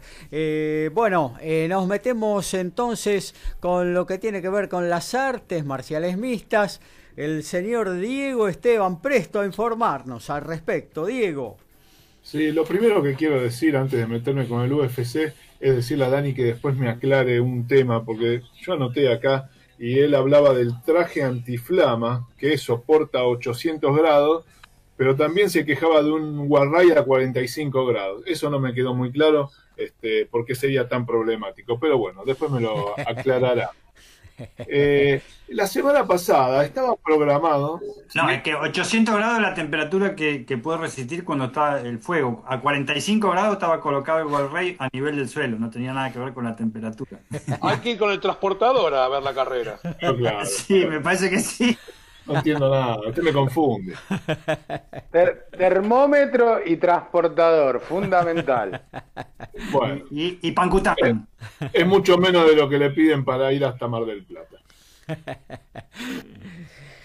Bueno, eh, una vez terminada esta pavada, lo que le voy a, lo que le voy a comentar es que la semana pasada estaba programado como pelea de fondo el encuentro por peso pesado para eh, definir alguna aproximación hacia el título entre Curtis Blade y Derrick Lewis. Así fue dicho por el aire de MG Radio, pero lo que voló por el aire no fue Grosjean, sino eh, la pelea de fondo, ya que Curtis Blade dio positivo de COVID-19 y terminó siendo la pelea de fondo un desafío entre el, en el peso mediano entre Anthony Smith y David Clark y que encima Anthony Smith tuvo la, poca delicadeza de terminar la pelea a los 2 minutos 34 segundos del primer asalto, haciéndole una guillotina al amigo Clark, eh, con lo que todos me parece se miraron diciendo, bueno, y ahora, y ahora decirle a Dana White que agarre unas pelotitas y se ponga a hacer unos jueguitos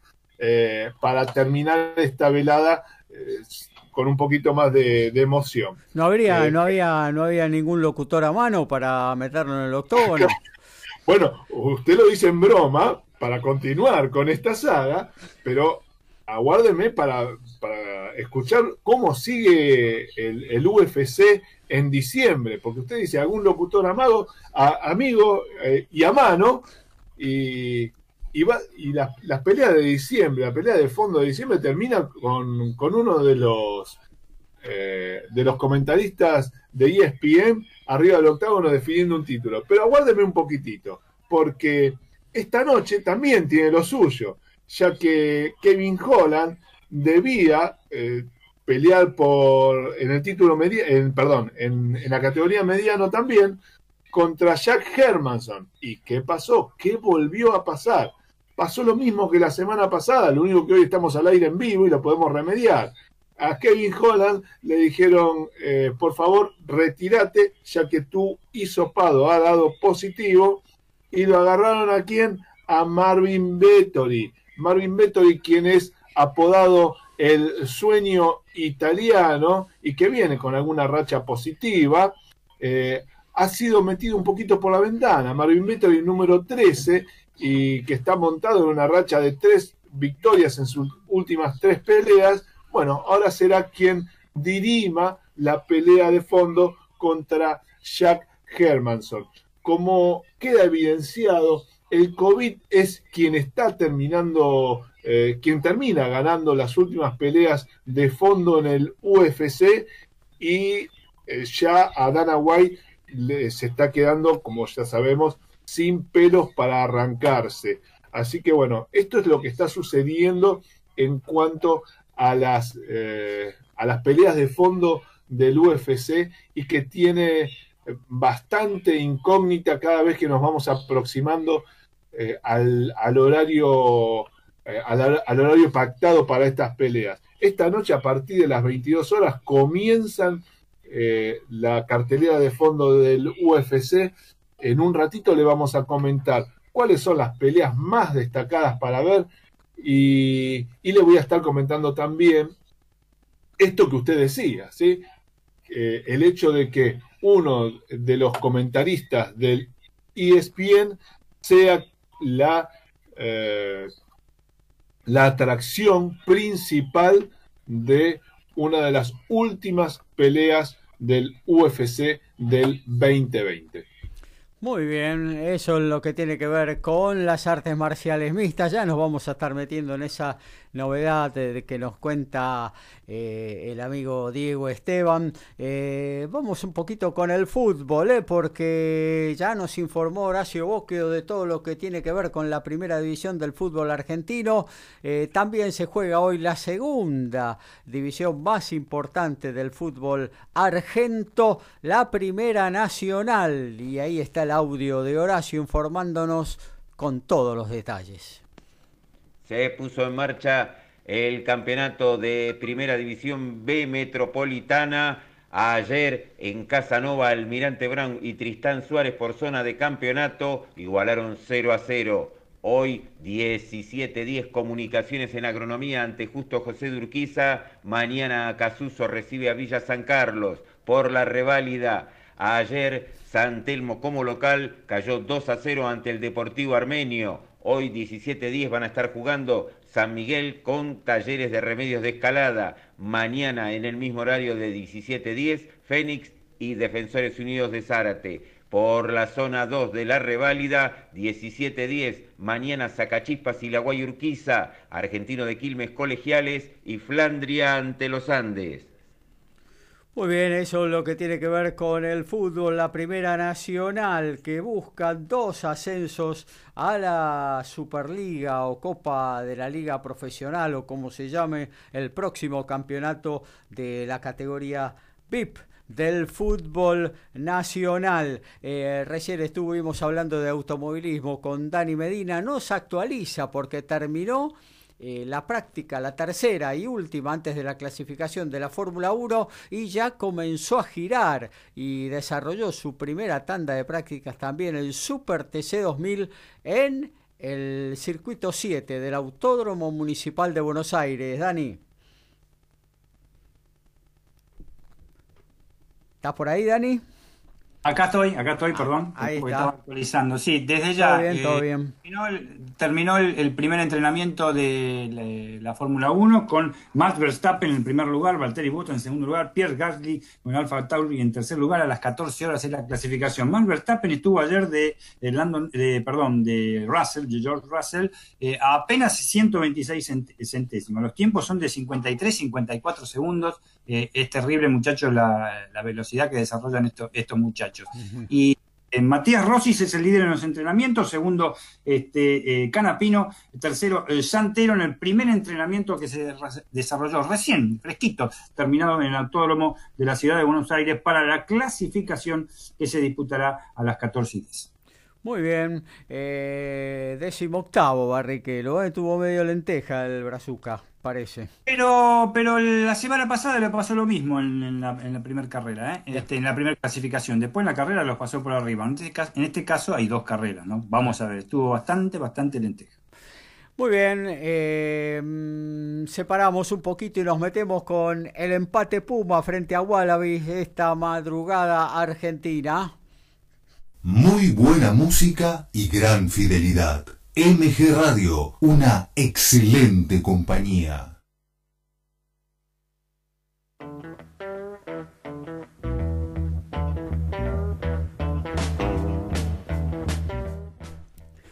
Bueno, hablamos eh, largo y tendido de la pelota volada, de las cosas que no tenían que ver específicamente con el juego durante la apertura de este picadito, pero hoy, 5.45 de la mañana, salieron por última vez en este Rugby Championship a la cancha los Pumas para enfrentar a los locales, a Australia y cosa rara en el rugby, ¿no? Porque se dan, yo que sé, creo que en todas las categorías se deben dar eh, no sé, uno o dos empates en el año. Los Pumas de vez con- en cuando. Claro, los Pumas con los Wallabies empataron los dos partidos en 15 días, eh, así que una cosa media extraña y desarrollos que pueden ser eh, similares, eh, Alfred. Sí, no tan lineales, pero sí bastante parecidos. La verdad que el partido de hoy comenzó eh, en una semana que tuvo nada más que un día y medio de entrenamiento, bastante complicado, y con el capitán esta vez fue Jerónimo de la Fuente, con Cheika que se puso la camiseta de los Pumas ante su país y con los Pumas en, en reconocimiento a, a Diego llevaron el 10 y un moño negro en su camiseta. Así que comenzó el partido con la defensa argentina siempre organizada, pero la verdad que cometiendo muchos penales, ya a los, cinco, a los 15 minutos habían cometido cinco penales. A esta altura se defendía bien, pero la verdad no se era certero con las patadas, eran todas muy cortas, y la lluvia era complicaba todo. Alfredo, que Alfredo, sí. una cosita, yo para hacer como un balance de lo que fue este Rugby Championship para Argentina, ¿no? Yo Sí. lo, lo que vi hoy se acentuó también eh, sobremanera fue la gran defensa argentina, una bandera nacional desde siempre en el rugby, que en este, en este campeonato, en este torneo que acaba de culminar, eh, se, se hizo muchísimo más sólida. Pero eh, por otro lado yo vi a un equipo que eh, nunca tuvo la pelota en ninguno de los cuatro partidos, quizás un poquito más en el primero contra Nueva Zelanda, aprovechando eh, eh, algún, sobre todo la buena defensa, los recuperos, los contragolpes, pero después en los otros partidos siempre a la defensiva y es muy difícil ganar un partido estando defendiendo los 80 minutos, ¿no? Si vos te la pasás defendiendo, sobre todo con los equipos de primer nivel, es difícil ganar. Así que es la verdad que es un lado muy positivo el hecho de haber defendido tan bien y de haber defendido tan bien contra equipos que atacan tan bien. pero la verdad que es una deuda el hecho de no eh, haber eh, eh, sido efectivos al momento de atacar. Yo me pregunto una Podemos cosita. ser- Claro, yo me pregunto Sí. una cosita, eh, Alfredo. Eh, contextualicemos esto, ¿no? Los jaguares desde marzo no juegan. un- una buena cantidad de estos jugadores argentinos de jaguares fueron y tienen un cierto rodaje aquí en, en Europa. eh, con, y volvieron a los Pumas, ¿no? Citado de nuevo por Ledesma.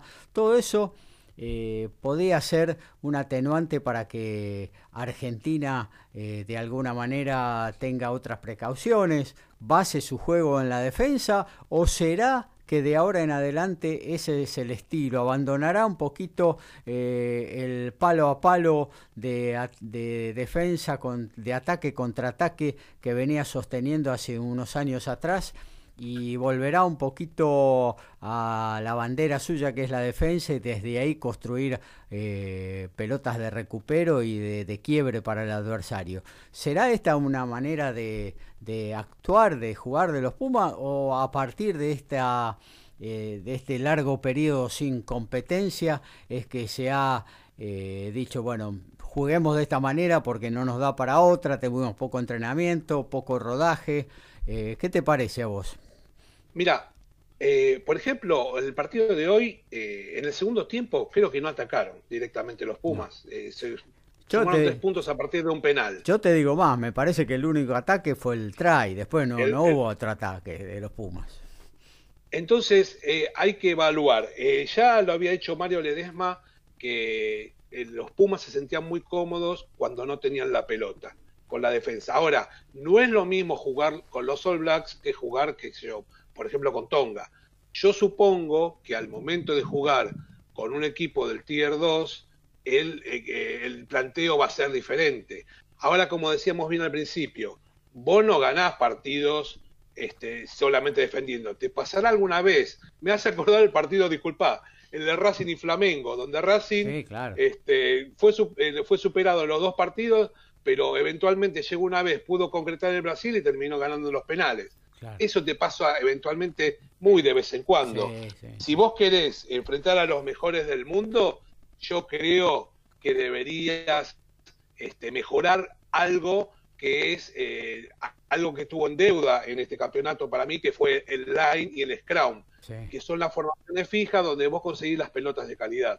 claro. Le hago una pregunta, Alfredo, Sí, y apelo a su conocimiento y a su forma de ver el rugby. En este torneo en donde juegan tres naciones, Argentina, ¿salió segundo o anteúltimo? Mitad de en tabla. este torneo salió Mitad- segundo. Mitad de tabla, mitad de tabla. Mitad de tabla. La verdad que eh, vos, eh, pensando en, en- en hace un mes y medio antes que empiece el torneo, que ibas a empatar dos veces con Australia, que le ibas a ganar una en las All Blacks, era, impensado. La verdad que lo bueno que tuvo e- este torneo fue la mentalidad que tuvieron los jugadores y que a pesar de que hubieron muchos debutantes, la estructura siguió en pie. La verdad que eso es para destacar. Y que la defensa y la cabeza fueron los aspectos principales para destacar en el equipo. La, como decíamos, la falencia, no tener, tener problemas en las formaciones fijas. En el scrum y en el line no se estuvo fino y no se tuvieron tener pelotas claras para poder atacar. Pero bueno, se terminó segundo en un torneo donde jugaban Australia y Nueva Zelanda. Sí, que. Mucho más, la verdad, no podemos pedir. Tal cual, tal Este, cual. Sí, por parece- eso. Esto parece ser, perdón, esto parece ser el piso de algo que recién comienza. La verdad, yo estoy bastante ilusionado.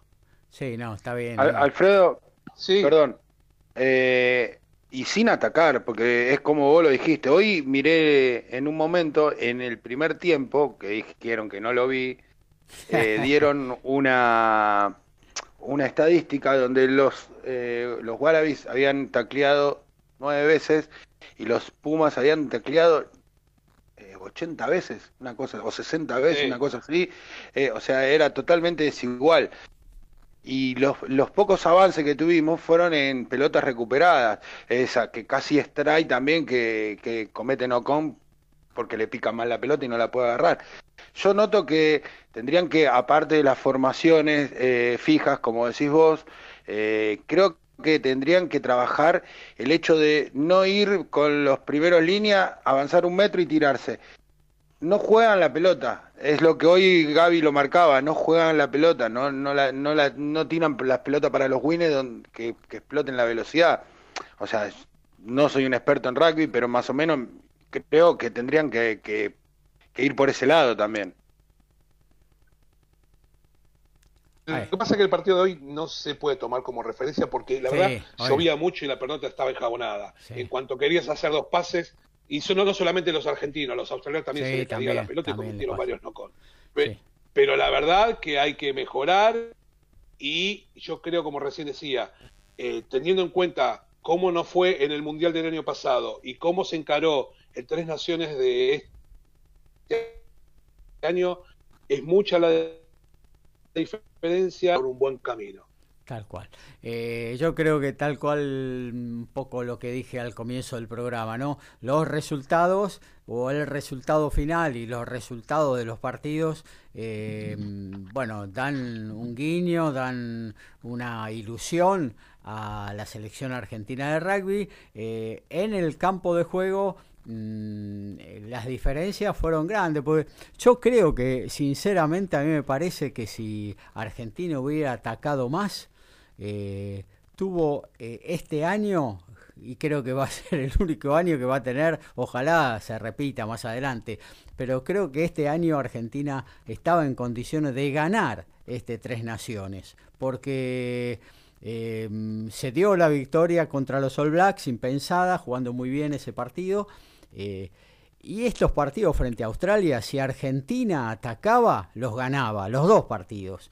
Porque aún eh, teniendo prácticamente nula la posesión, el, el ocupar el territorio adversario, se empató. O sea que Argentina tranquilamente cumpliendo una actuación... Arriesgando un poquito más, Sí. por ahí decir que Lo ganaba, lo, ganaba y con lo cual hubiera ganado el campeonato. Yo creo que mm, se encontró con una Australia que está, eh, si bien ellos tienen una cantidad enorme de jugadores también, eh, Mm. eh, está en una época de transición y Muy bueno, cuestionado por, Claro, por- tal por cual. todo, por el público, por el periodismo. en- Claro, en tal este cual. Hooper, Eh, que era la, es la bandera del equipo, también está cuestionado por las decisiones que toma.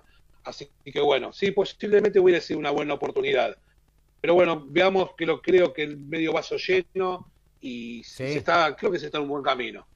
¿Cuándo, Alfredo, ¿cuándo podrían, porque ahora después de tanta inactividad, por ello yo valoro muchísimo lo, lo de la actuación del seleccionado nacional de rugby, porque eh, después de tanta inactividad eh, creíamos que íbamos a salir terceros y últimos, ahora salimos segundos y listo, no hay que decir este penúltimo, salimos segundos, salió, mejor dicho, el equipo segundo, salió el equipo, ellos jugaron, yo no. ¿Cuándo podría, eh, eh, cómo podía seguir la actividad de los Pumas? ¿En qué momento se tiene algo en vista de, de acuerdo a todo este despelote mundial que hay, ¿no? Desde ya de la pandemia. Hay que esperar a la ventana de julio del año que viene para que volver a ver a los Pumas. Si es que se No juega. hay otra. Sí, es mucho tiempo, pero es así. Y el, encima, claro, eh, Argentina tiene un, eh, la compleja situación de que, bueno, ahora sí, una buena cantidad de estos jugadores están en Europa, van a tener rodaje, pero hay otros que están en el, el plan de la UAR de alto rendimiento, que, bueno, que están o en Argentina 15 eh, o en los Jaguares, que no saben cómo van a competir el año que viene, ¿no? Jaguares todavía no tienen ninguna competencia a la vista, entonces, ¿qué, qué, qué hacemos con esos jugadores? ¿Los mandamos a Europa también a jugar? Va a ser la única que nos queda para tener un buen rodaje para la ventana de julio o para próximos compromisos. Sí, Delgui firmó ya con Bordeaux, pero lo más probable es que Jaguares juegue el torneo de Sudamérica. Es lo, lo que hay a la vista hoy por hoy. Que no tiene nada que ver con el Super Rugby. El nivel, no, nada que ver el nivel. Claro. Eh, bueno, El que, es- el que posiblemente se vaya a jugar al Super Rugby es Chocobares. Chocobares, Posiblemente al- al Blues. vaya a jugar a los Blues. Sí, sí. Así es. Bueno. Pero es un jugador. Sí, sí, sí, sí.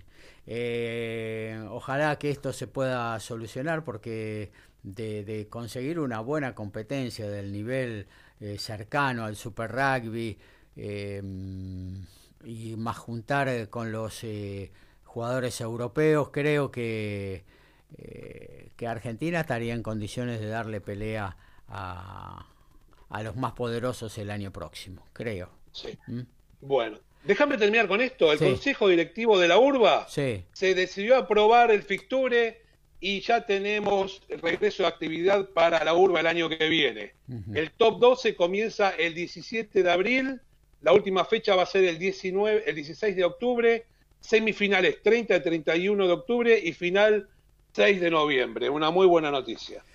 Muy bien, eh, hacemos un corte, nos metemos ya en lo que tiene que ver con el boxeo aquí en el picadito por mgradio.com.ar. Trabajando, con amigos, viajando. MG Radio, siempre junto a vos.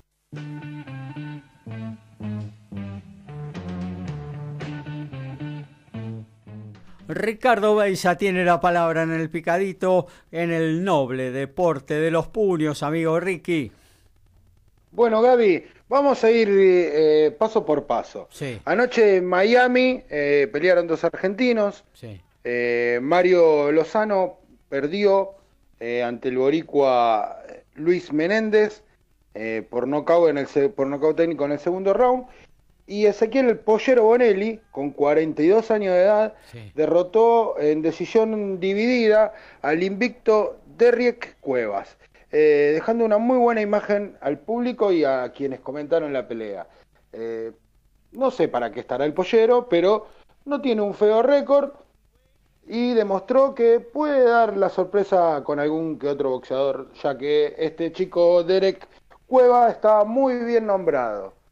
Ayer en Wembley, eh, Billy Joe Sander derrotó a Martin Murray Sí. por decisión unánime Sí. eh, y retiene el título supermediano, lejos de lo que fue Martin Murray eh, cuando le dio una guerra a Maravilla Martínez. La verdad que los árbitros vieron que ganó todos los, todos los, los asaltos, salvo uno que le dio un solo round a Murray, eh, quien visitó la lona en el cuarto round.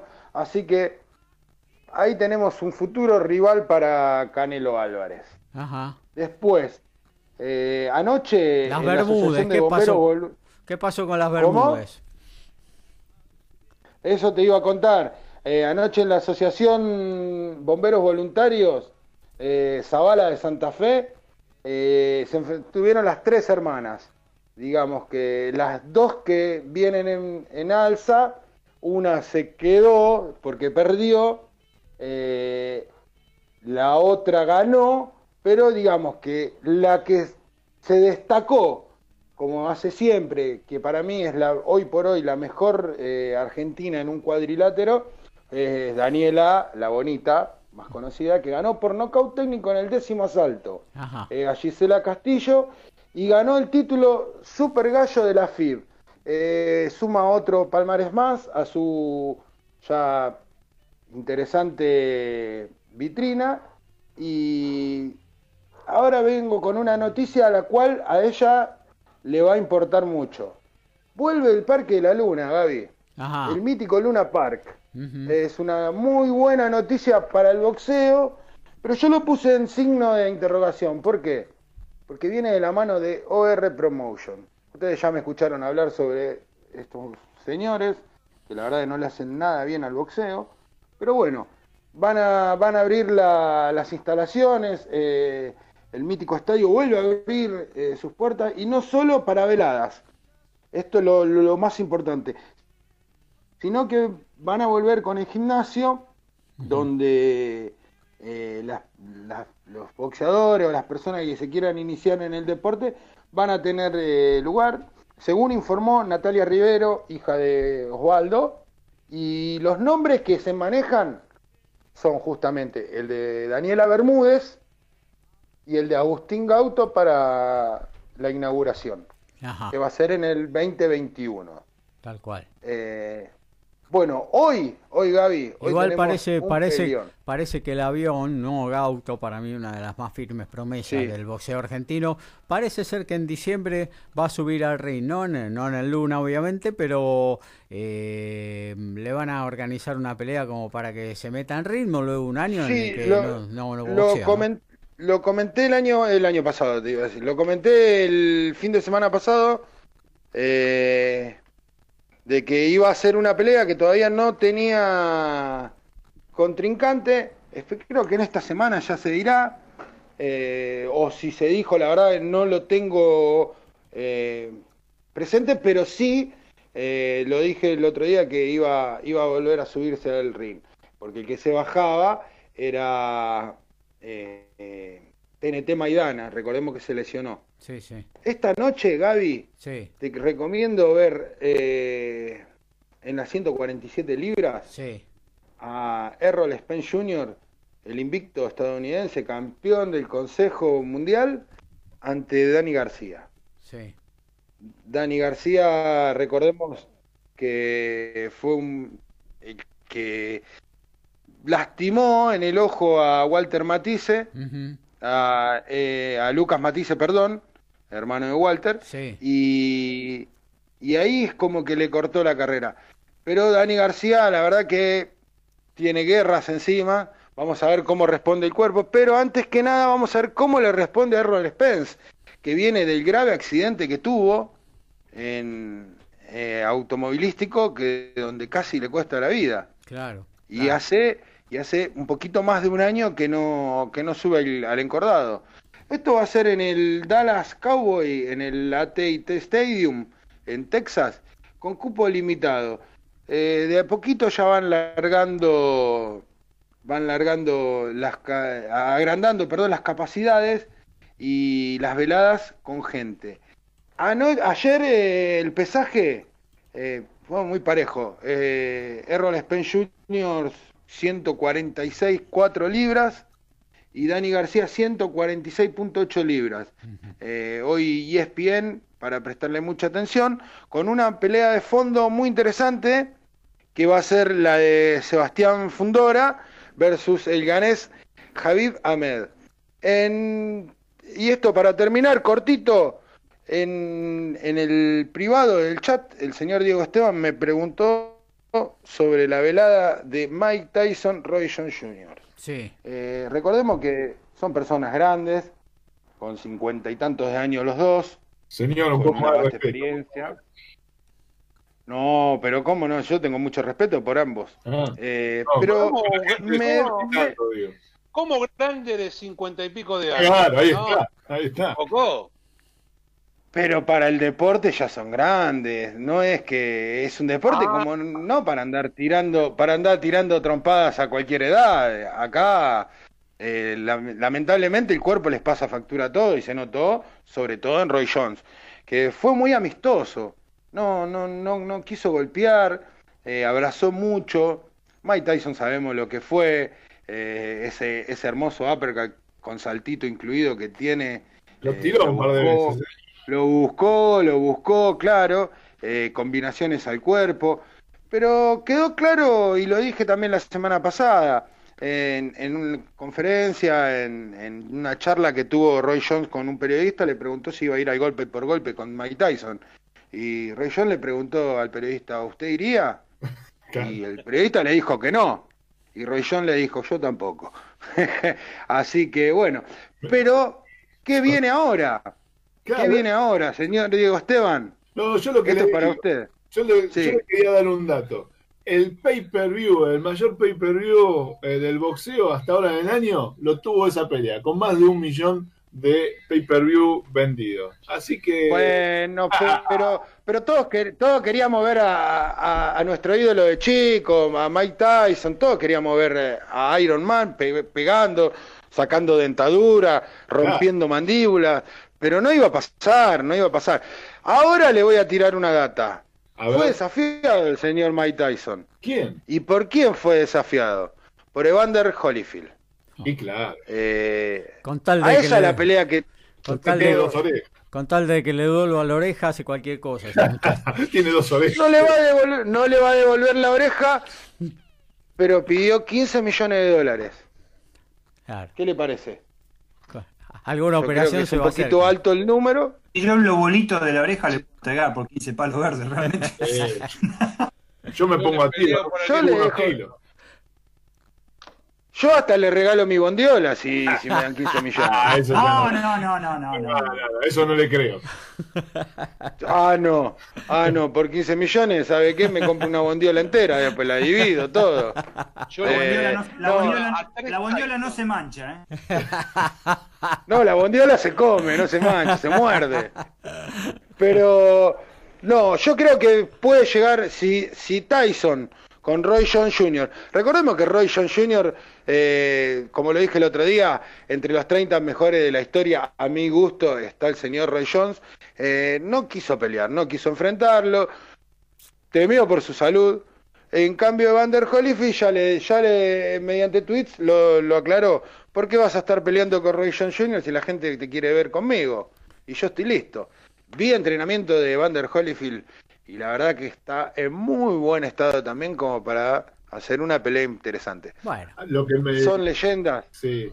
Sí. En cuanto al estado físico, Evander Holyfield nunca perdió el estado físico, cosa que sí le pasó a Tyson, ¿eh? Así que eso es para, para tener en cuenta. Evander Holyfield siempre subió impecable y tiene una vida con una disciplina que no fue la de Tyson.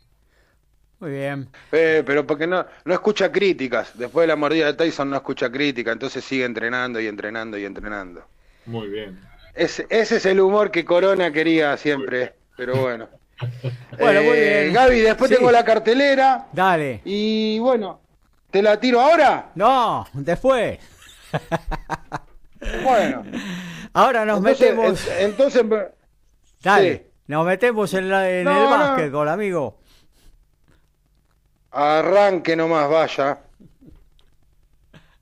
La mejor compañera con la mejor fidelidad. mgradio.com.ar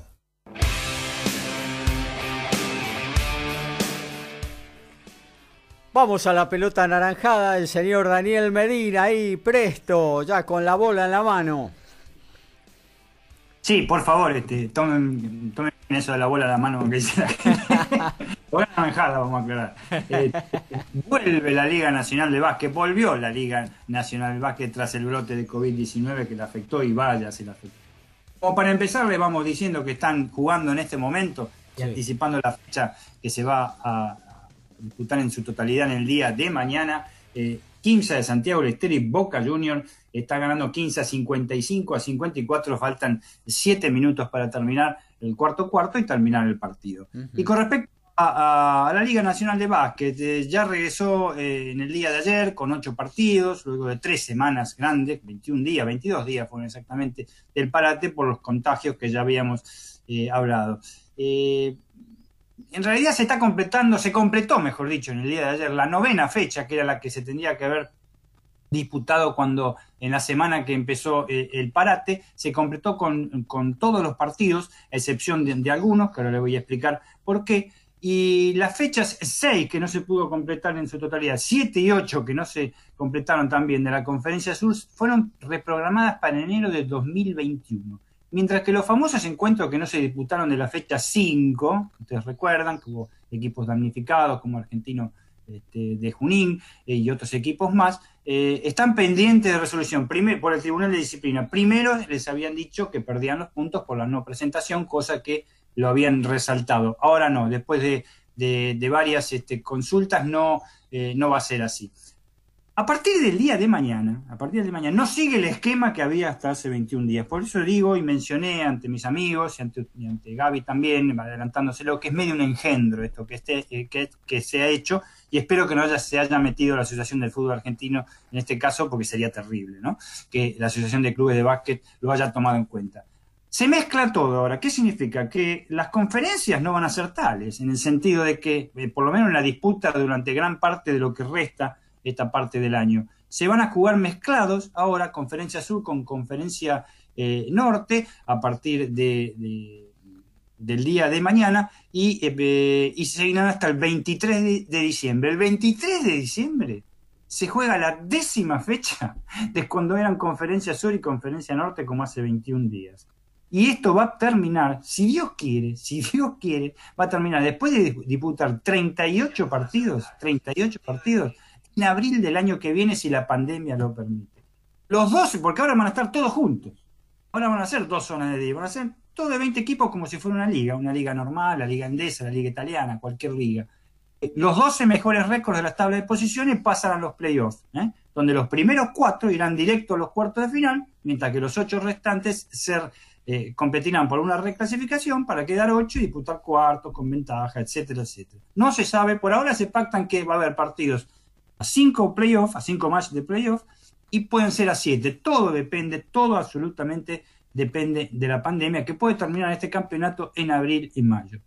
Por si fuera poco, Peñarol de Mar del Plata y Regata Corriente no están en condiciones de comenzar la competición, no la comenzaron el día de ayer, ¿eh? debido a que tienen muchísimos casos de coronavirus en sus planteles todavía. Eh, en este momento existen, existieron 76 jugadores ¿eh? Estuvieron contagiados o, que están contagiados. Hay 28 árbitros, de los cuales uno estuvo muy grave. Gracias a Dios no pasó este, ninguna desgracia, no hubo casos con víctimas fatales. Y el equipo más contagiado con todo esto fue Bahía Basket, que particularmente es el equipo más joven. El equipo más joven, con promedio de edad de 23 años, una cosa que tuvo 10 casos este, eh, registrados desde que empezó esta, esta verdadera pesadilla. Los resultados del día de ayer, San Lorenzo 85, Verá Tenis Club 57, Quimsa le ganó a Libertad 98 a 79, Quimsa está jugando ahora en este momento, se lo recalco desde ya, está ganando 59 a 56, Boca 88, Hispano 66, Gimnasia de Comodoro Rivadavia, el, el, único que tiene el 100% junto con San Martín de Corrientes, 76 a 66 a Obras, Atenas de Córdoba 73 a 61 a Comunicaciones de Mercedes, Ferrocarril Oeste en su segunda victoria apenas, ante Argentina Agónica 75 a 74 y el mejor equipo hasta ahora de todos. San Martín de Corrientes 66 a 62 a Olimpo, Olímpico perdón, de Santiago del Estero. A las 21.30 recién tuvimos el, el, resultado de esta mañana porque las redes informativas no lo daban. Instituto de Córdoba, que anda bastante bien, derrotó a la Unión de Formosa 83 a 75. Yo les recordé al principio para hablar de lo que es un poquito el género, pero no los voy a marear como si fuera el torneo de la Primera Nacional, lo que es los Fictures, la Primera B, la C o la D. Pero eh, la fecha se iba a continuar a partir de mañana, se continúa a partir de mañana, pero decían que hoy sábado había descanso. Sin embargo, están adelantando la fecha. Quinza y Boca, que no son de la misma conferencia, y es el partido que se está dando en este momento televisada por TIC Sport. Así que este engendro continúa. Lo que más importa es que no, que no, que por favor no haya más este, eh, contagios. Y sí mencionar algunos casos realmente eh, importantes en cuanto a lo económico y en cuanto a cómo es un equipo. El caso principal es el tetracampeón San Lorenzo de Almagro. San Lorenzo de Almagro que si bien ayer llegó, tiene de, siete partidos, cuatro, eh, cinco ganados y dos, y dos este, perdidos, viene sumando una cantidad de problemas en este cierre de año en todos los años que es impresionante. ¿Por qué? Ya terminaron los famosos campeonatos en México, en Brasil, en Uruguay, en el cual el éxodo de jugadores argentinos fue notable. Como todos ustedes saben, y ya lo habíamos hablado. San Lorenzo está esperando a tres jugadores fundamentales, ¿eh? que son el Penca Aguirre, campeón en todo con San Lorenzo, Facundo Piñero, otro ala que realmente anda muy bien, y Nicolás Romano, que ya podrían ser parte del equipo, como lo que es actualmente Kevin Hernández, el jugador que estaba en México y proviene de Ferrocarril Oeste y que está rindiendo bastante bien. Pero el gran problema de San Lorenzo es económico. O sea, eh, eh, eh, no tienen cómo pagarle sueldo a los jugadores. Todo en el año 2020 el Club Atlético San Lorenzo de Almagro en básquetbol no le pagó a ningún jugador el sueldo. Estoy hablando de 11 meses. ¿Qué ocurre? Que Aguirre no quiere jugar porque le deben lo que antes de irse, lo que le deben antes de irse. Por supuesto que en la parte habían arreglado que en la parte que se iba a México no iba a cobrar, pero lo, antes, lo, que le debían antes no, no, no se lo han pagado. Lo mismo ocurre con Maldonado y Tucker, a pesar de que ambos están también reaccionados. Y por supuesto el chico Piñero, que tampoco quiere cobrar. Otra cosa el chico Romano, que no puede de ninguna manera jugar en San Lorenzo porque por San Lorenzo eh, están las consecuencias de la FIBA, la sanción que tiene de la FIBA por los juicios que tienen de seis jugadores cuando salió tetracampeón o campeón del American Cup. Realmente muy complicado, más aún con que ya ha desechado a dos extranjeros, los aleros la pivot Jeff Hadrin y Justin Satcher, que tuvieron un, desempeño lamentable contra Kimsa en la semifinal por, por la Liga de las Américas, que jugaron apenas dos partidos en, en la liga. Y se está juntando con mm, Bildosa y Fregeru como sus este, sus representantes, estos, este chico Freger, un mundialista realmente que anda bastante bien, y los demás son casi todos casi todos este, chicos sub 18 y sub este, 17. De esa manera se va a tener que arreglar hasta solucionar los problemas económicos que no solo atañen al básquet en San Lorenzo de Almagro, sino que el Club Atlético San Lorenzo de Almagro en fútbol no cobró octubre y noviembre tampoco de sus sueldos. Así que es una crisis bastante importante en el Club de Boedo y en el básquet. Con respecto a la actualidad, 15 está 62 a 58 contra Boca, faltan cuatro minutos en el partido adelantado, ahora sí, de este, esta liga. Vamos a, un poco saliendo de, de, la parte nacional, vamos a la Liga Endesa. La Liga Endesa sigue el Real Madrid firme con 12 victorias sobre 12 presentaciones, ya extrañando a Facu Campaso, que hablamos, ahora hablamos un segundo de él, pero brillando Gabriel Deck con 15 puntos ante la victoria ante el Vasconia, en la cual el Vasconia hace dos fechas que no está jugando este, Bildosa por una lumbalgia, lumbalgia que incluso lo marginó de la Euroliga. El equipo que lo sigue al Real Madrid es el CB Canarias, el gran equipo conformado con varios jugadores lituanos este, montenegrinos, eslovenos y brasileños, sobre todo, que está haciendo una gran campaña con 10 triunfos sobre 11 presentaciones. Pero lo más importante, quizá, y lo venimos señalando, estamos, la estamos pegando realmente, Gaby, es con la liga italiana. En la liga italiana ya saben ustedes quiénes están jugando, que son Luis Escola y el Lancha Delfino, que fueron elegidos los jugadores más valiosos, cosa que hace una vez por mes la Liga Italiana, es una tradición en esta liga de hace más de 25 años lo hace, elegir los jugadores más valiosos. En este, el año, el mes pasado, el mes de octubre, el más valioso había sido Escola. En este caso lo compartió Escola con Delfino, con promedios increíbles de puntos, que hacen que no se, no se hable más que de ellos. ¿eh? En este momento, sobre todo con dos instituciones, como el Varese, que se armó para no descender, y con el Victoria Libertas Pesaro, que se armó para recontra no descender. Así que este, realmente es una grata sorpresa, ya lo habíamos comunicado la semana pasada en cuanto a cómo está repuntando Delfino, y vamos a ver, falta mucho, falta mucho todavía para los Juegos Olímpicos vamos a ver el futuro de la selección nacional. En la Euroliga, el que estaba a paso firme es Barcelona, ¿eh? con 9 de 11 presentaciones, pero se acerca con todo eh, el CSKA Moscú, que ha progresado mucho, y el Real Madrid ya está cuarto, ¿eh? ya está cuarto, merced, a su este, eh, victoria que logró ante el Lyons por 91-84, con magra participación ahí de Deck y, la probita, pero la rompió, la rompió como base, jugando como base, reemplazando a Campaso por 17 minutos por Sergio Llull, el terrible, pero terrible tirador de la selección española. Eso es con respecto al, básquet. Pero yo en, el tema del básquet me quedé con una cosita que por ahí Diego, o, se la dejo para Diego para otra oportunidad. En la parte de la NBA, han desafiado a LeBron James, está desafiado a pelear por un luchador de la UFC, la estrella de la NBA. Y los motivos son estrictamente políticos, partidarios. El que eh, lo está desafiando es un ex campeón que se llama Colby Covington. Eh, es un peleador de la, UFC, que es campeón, que tiene una ideología total y, este, y afín al Partido Republicano, y, lo de, y se ha declarado anti, este, anti Lebron y lo invitó a subirse al ring, este, al octógono, este, o no sé muy bien con él, disculpen mi ignorancia en ese aspecto, parezco Borges, Así que es lo que en estos momentos en, en, en el básquetbol norteamericano, del elite del mundo eh, del básquet, está este, sobresaliendo. Una cosa bastante, no digo ridícula, pero sí eh, bastante particular. Y por otro lado, ya está este, Facundo o Francisco Campazo. Está con los Denver Nuggets. Una nueva barbaridad de los Yankees que, le encantan hacer estas barbaridades cuando no son jugadores norteamericanos, por supuesto. Cuando son jugadores norteamericanos, perfectamente ponen los nombres, los apellidos, la fecha de nacimiento, y no se comen unos juicios tremendos. Pero eh, eh, la presentación con la camiseta número 7 de los Denver Nuggets que se hizo de Facu Campazo se lo puso como Francisco Campazo. ¿no? Se habrán creído que lo manda el Papa, ¿no? realmente los, norteamericanos que, que pretenderán. Así está el aspecto del básquetbol que ha vuelto con todo en la Argentina. Ojalá mejore. Realmente los partidos no son tan este, eh, buenos como se preveían, no solo eh, por este que está eh, siendo disputado en este momento entre 15 y Boca, sino que hasta la suspensión de la liga tampoco. Realmente meter un tiro de tres puntos en, esta liga de básquet nacional este, es una hazaña. Es, increíble lo, fuera de distancia que están. Les aclaro aparte que se siguen disputando las dos sedes antes, como antes de la burbuja, una en obras sanitarias y otro en ferrocarril oeste. Las televisaciones, y no se ha explicado por qué todavía por parte de TC Sport, son de obras nada más. ¿eh? en, el gimnasio de Char no hay partidos televisados. Y recordemos que cada uno, cada uno de los eh, integrantes de los equipos, cada uno de los equipos se hospeda en hoteles distintos.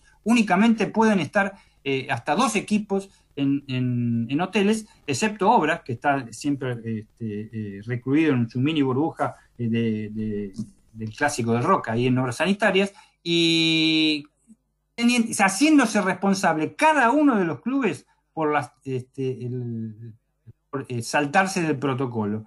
Eh, no se hace cargo más la asociación de clubes, cada uno de los clubes se hace este, responsable de ello. Aunque les parezca mentira porque hablaban de, los deliveries, hablaban de los peluqueros, del personal de limpieza, está comprobado que una de las causas principales es que casi todos los jugadores de básquet tomaban mate entre ellos, y no con un termo y un mate cada uno, tomaban entre ellos. No hay más que decir. Muy bien, vamos a meternos ya en lo que tiene que ver con la agenda. Se nos termina el programa de todos los deportes para este fin de semana. Eh, arrancamos con la primera división C. Nos informa Horacio Bocchio. La primera división C se inicia en la tarde de hoy. Zona campeonato Argentino de Merlo como local recibe Real Pilar en el mismo horario Cañuelas ante el Deportivo Merlo. Mañana La Ferrer con General La Madrid. Por la reválida a confirmar van a jugar Victoriano Arenas y Central Córdoba de Rosario, Ituzaingó San Martín de Bursaco, Verazategui Esportivo Italiano en la zona 2, Leandro Nicéforo Alén, Luján, el Porvenir Midland y Excursionistas y el Deportivo Español. Muy bien, eh, rugby, Alfredo González. Sí, Gabriel. Eh, sí, Gabriel. Eh, en un ratito, a las 13.45, Gales, Italia, lo puedes ver por ESPN Extra. Mañana, domingo 6, 11 horas, Inglaterra, Francia por la final del Autumn por ESPN 3. 11 y 30, London Irish Sail por ESPN Play. 13 y 15 por ESPN 3 ves Gloucester Harlequins por la Premiership. Y cerrando por el top 14, 17.05 por ESPN 3, Stade Francés Toulon. Muy bien, gracias Alfredo por estar todos los sábados prendidos a El Picadito, querido. Gracias, Gabriel. Saludos. Eh, Diego Esteban y todo el UFC esta noche a partir de las 21 por ESPN comienzan las preliminares y a partir de las 23 tenemos las peleas de fondo donde Hermanson se verá la cara eh, por el peso mediano contra Marvin Vettori, el sueño italiano. Hay muchas noticias, hay mucho eh, ruido con respecto a la próxima, del 12 de diciembre, que se enfrentará Figueiredo contra Brandon eh, Moreno, el comentarista de la ESPN, eh, para definir el título Mosca. Primera D, en la voz de Horacio Bocchio.